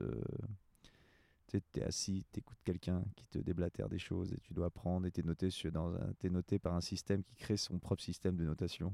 Mm. Voilà, comment tu peux enchaîner là-dessus? Qu'est-ce que toi par rapport au conditionnement, par rapport à tout ce que tu fais dans ton métier quel- Et puis, dans ma posture senti- de mère aussi, Ouais, parce voilà, que je viens d'accompagner mon fils à sa première rentrée Mm. à l'école, là, à l'école maternelle. Euh, j'ai- une position qui est encore en train de se construire hein, par rapport à l'école. J'ai ma position de, moi, Héloïse Petitjean, enfin d'être humain et d'ancien élève. J'ai ma posture de mère qui est en train de bouger pas mal aussi. Je me suis beaucoup questionnée euh, sur la dernière année, à savoir où est-ce que je mettais mon fils à l'école. Est-ce que je partais dans le parcours classique, dans l'école publique, ou est-ce que j'allais euh, chercher euh, des écoles de type alternatif, type pédagogie Montessori euh, Il y, a- il y a un super projet qui s'est monté là sur Ah, Annecy. tu l'as vu, là, c'est les euh, ah Lucioles, bah, non, c'est ça sûr. Où ils Euh, font je- deux, je- jours, deux jours de la semaine dans la nature. Voilà. Incroyable, ça. Ouais, ouais, avec enfin Sébastien Henry, enfin euh, du Que c'est bah, c'est lui que je voulais, euh, c'est lui que je voulais rencontrer d'ailleurs. Faut que Bah, je le mette. Bah, je pense que ça va être, ça va être passionnant. ouais. C'est un monsieur qui est absolument passionnant. Ouais. Bon, si vous avez d'autres personnes, n'hésitez pas. Mais je vais aller le voir. euh, ça, ça m'intéresse. Et donc, je me suis beaucoup posé la question. Et, euh, et j'ai mis mon fils à l'école publique. Hmm. Euh, T'étais à l'école publique, il faut savoir que. Moi, j'étais à l'école publique. Ouais, ouais, moi, j'ai fait toute ma scolarité en école publique. euh, mon collège à Faverges, pour ceux qui connaissent, euh, mon lycée à Baudelaire, et puis après en fac. Et en fait, je suis un peu le cul entre deux chaises, au sens où je suis à la fois complètement d'accord avec les gens qui disent que l'école d'aujourd'hui est complètement inadaptée, potentiellement souffrante pour énormément d'enfants, et euh, absolument pas pertinente euh, pour préparer les êtres humains en devenir que sont nos enfants euh, à une vie d'être humain épanouie et, et pleine et entière. Pourquoi, pourquoi tu. Parce Qu'est-ce qu'est-ce qui te, que- qu'est-ce qui te parce fait qu'on penser passe ça? complètement à côté et ça va, ça va parler euh, par rapport à, à ce projet d'école qui vient de se monter, mais on passe complètement à côté du lien avec la nature, on passe complètement à côté du lien avec soi, on passe complètement à côté de l'éducation émotionnelle. Mm. Euh, Même du lien avec les autres, parce que je- j'en et- parlais, je et- sais plus avec même- qui, mais en fait, tu es en cours, tu es assis tout seul ou à deux, et tu regardes quelqu'un et tu fais rien en collectif. Exactement. Alors que la base même du travail après, quand même du travail, hein, si tu veux, si tu considères que l'école te prépare un travail, on t'apprend pas à travailler en équipe. Alors que tu te retrouves après dans l'entreprise, t'es quand même, c'est du travail d'équipe l'entreprise. Une entreprise même, c'est justement, c'est des, des individus qui s'associent pour faire quelque chose. Et, tu, et pendant toute ta scolarité, tu travailles dans ton coin, à essayer Mm. d'être le meilleur, à avoir les Et, meilleures et on notes. se raconte des trucs, hein. on se raconte que l'école développe la capacité à travailler, euh, surtout la fac ou le lycée, tout ça. Mais en fait, ce qui se passe concrètement à chaque fois, c'est la même chose, c'est que c'est toujours les matières à option qui sont pas importantes, qui comptent pas aux yeux de ta réussite scolaire à proprement parler, c'est-à-dire de ce qui va euh, conditionner tes choix d'orientation, l'acceptation de tes dossiers. C'est toujours dans les machins qui comptent pour du beurre qu'on fait travailler les gens en équipe. Et après, on comprend pas pourquoi quand ils arrivent en entreprise, ils se marchent sur la gueule les uns des autres Ouais, un petit problème de cohérence quand même. ouais.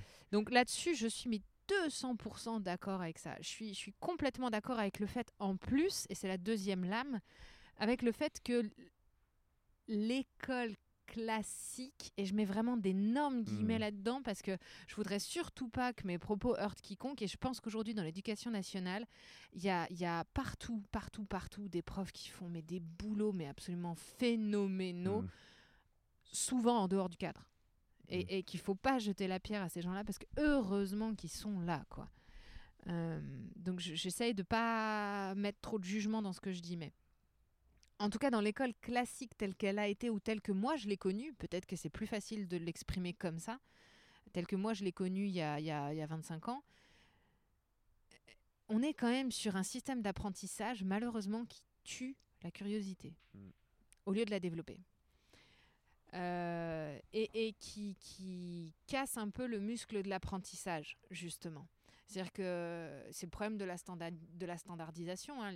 L'école publique telle qu'elle a été, pardon, l'école publique telle qu'elle a été pensée, elle a été pensée pour euh, à, à une époque où on était dans le Fordisme, à une époque où, où on standardisait tout et on a voulu faire passer tous les enfants par les mêmes stades au même moment, de la Ça, on même est bien manière. d'accord. hein. On a conditionné le- Voilà. l'enfant à, vouloir à pouvoir travailler. Donc moi j'ai eu la chance de m'adapter à ça quand j'étais môme. Mm. Mais je me suis adaptée à ça De quoi t'adapter à quoi, à Je me l'école suis super bien adaptée à l'école moi. Je fais partie ouais. des des des, des, euh, J'allais dire des vaches de concours, mais euh, Ah ouais, t'étais, t'étais ah vraiment ouais, moi j'étais ouais. tête de classe, j'étais déléguée de classe, j'avais 16 Ah de moyenne. Moi l'école, ça, allait très bien quoi. Et euh, Et regarde ce que t'es devenu. regarde, mais c'est ça, au secours.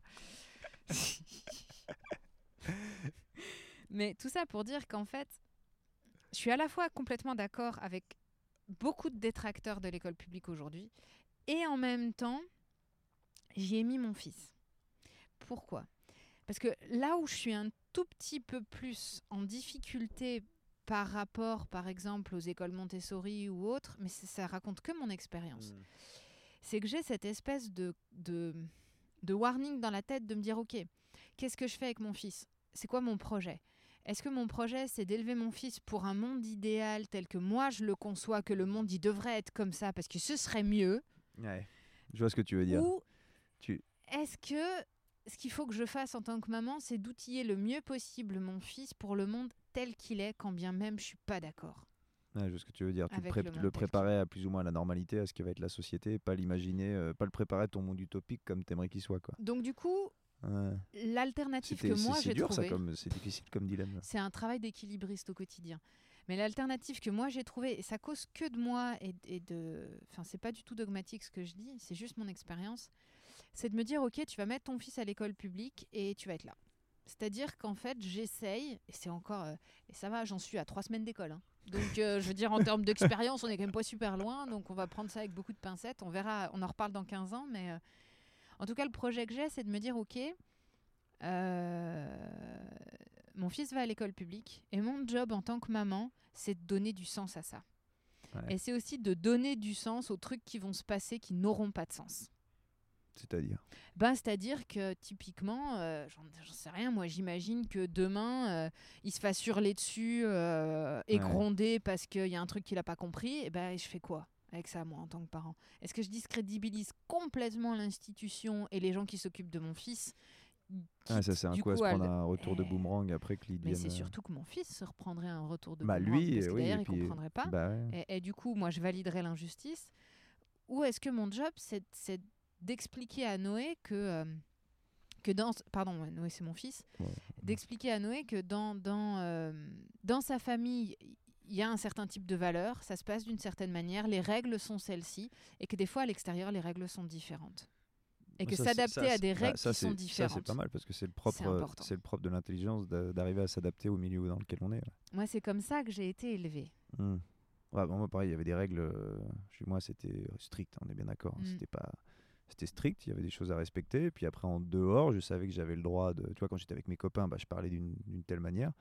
Moi, chez moi, j'ai pas eu le droit de dire des, ce qu'on appelle des gros mots. Mais tu vois, genre dégueulasse, j'avais pas le droit de le dire. tu vois. Je disais dégoûtant.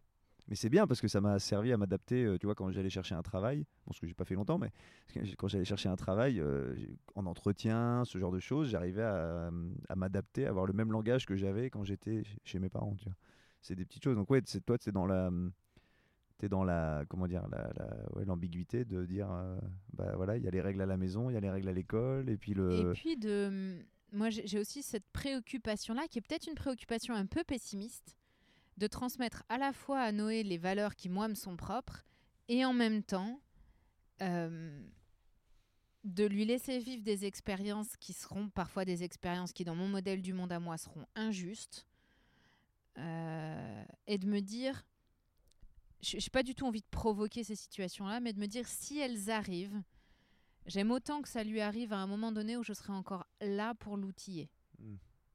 et pour donner du sens à ça, parce que la vie, c'est aussi ça. Pas facile, hein, le boulot de parent. Non, c'est pas facile. non, mais mais c'est juste merveilleux. Ah non, oui, ça doit, ça doit. Euh, on en- ah oui, donc ça, c'était ton point de vue sur l'école. ouais. Euh, après, on part. pff, mais je te dis, il faudrait qu'on en fasse un deuxième parce qu'on va en faire un deuxième, je pense, à un moment. Parce qu'il y a toute cette partie euh, conditionnement, toutes ces choses-là. Je pense qu'on a à peine effleuré le sujet. On était à 1h50, je crois, là.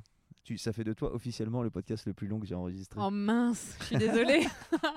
Et non, et c'était. euh, bah, c'est toujours, et puis on n'a pas fini, mais c'est c'est passionnant. Et tu te rends compte que c'est. Tu vois, c'est.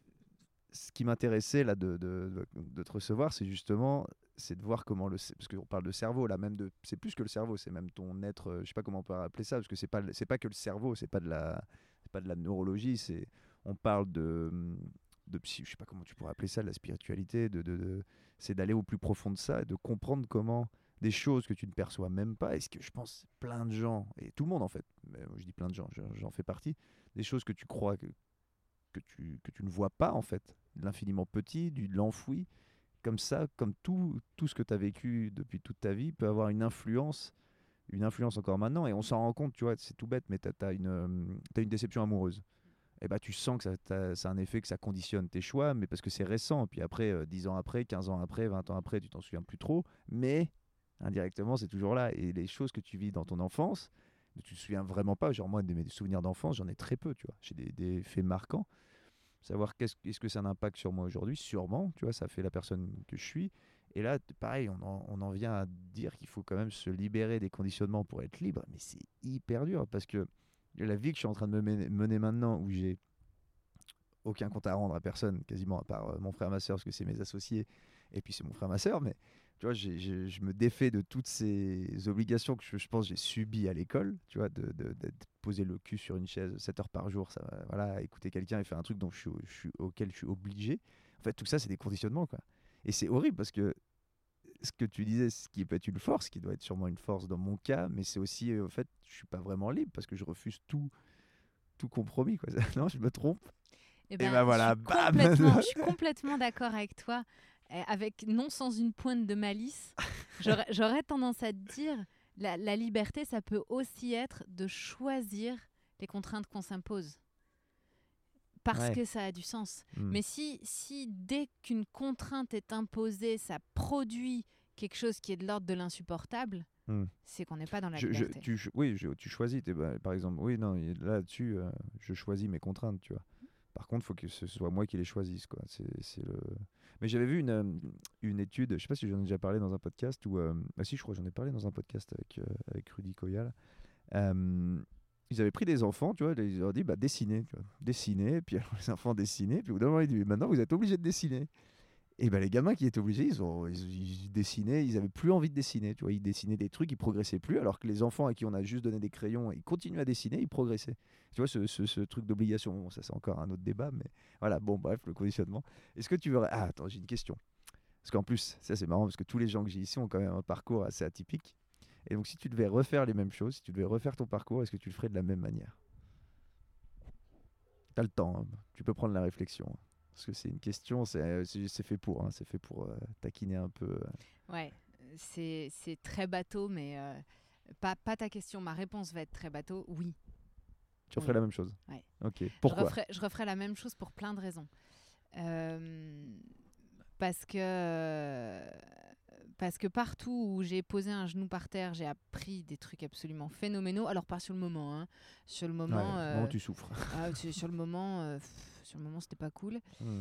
Euh, mais parce que j'ai toujours. c'est- aujourd'hui toute cette expérience-là qui fait que, que- qui fait évidemment que j'en suis là où je suis. Parce que ce que j'ai vécu en entreprise me donne une matière absolument phénoménale. Et puis parce que de toute façon. euh, mais ça, ça vient aussi de ma conception de la vie. J'aurais pas pu faire d'autres choix.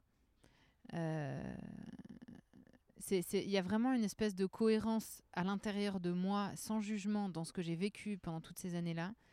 Et, et je changerais rien, quoi.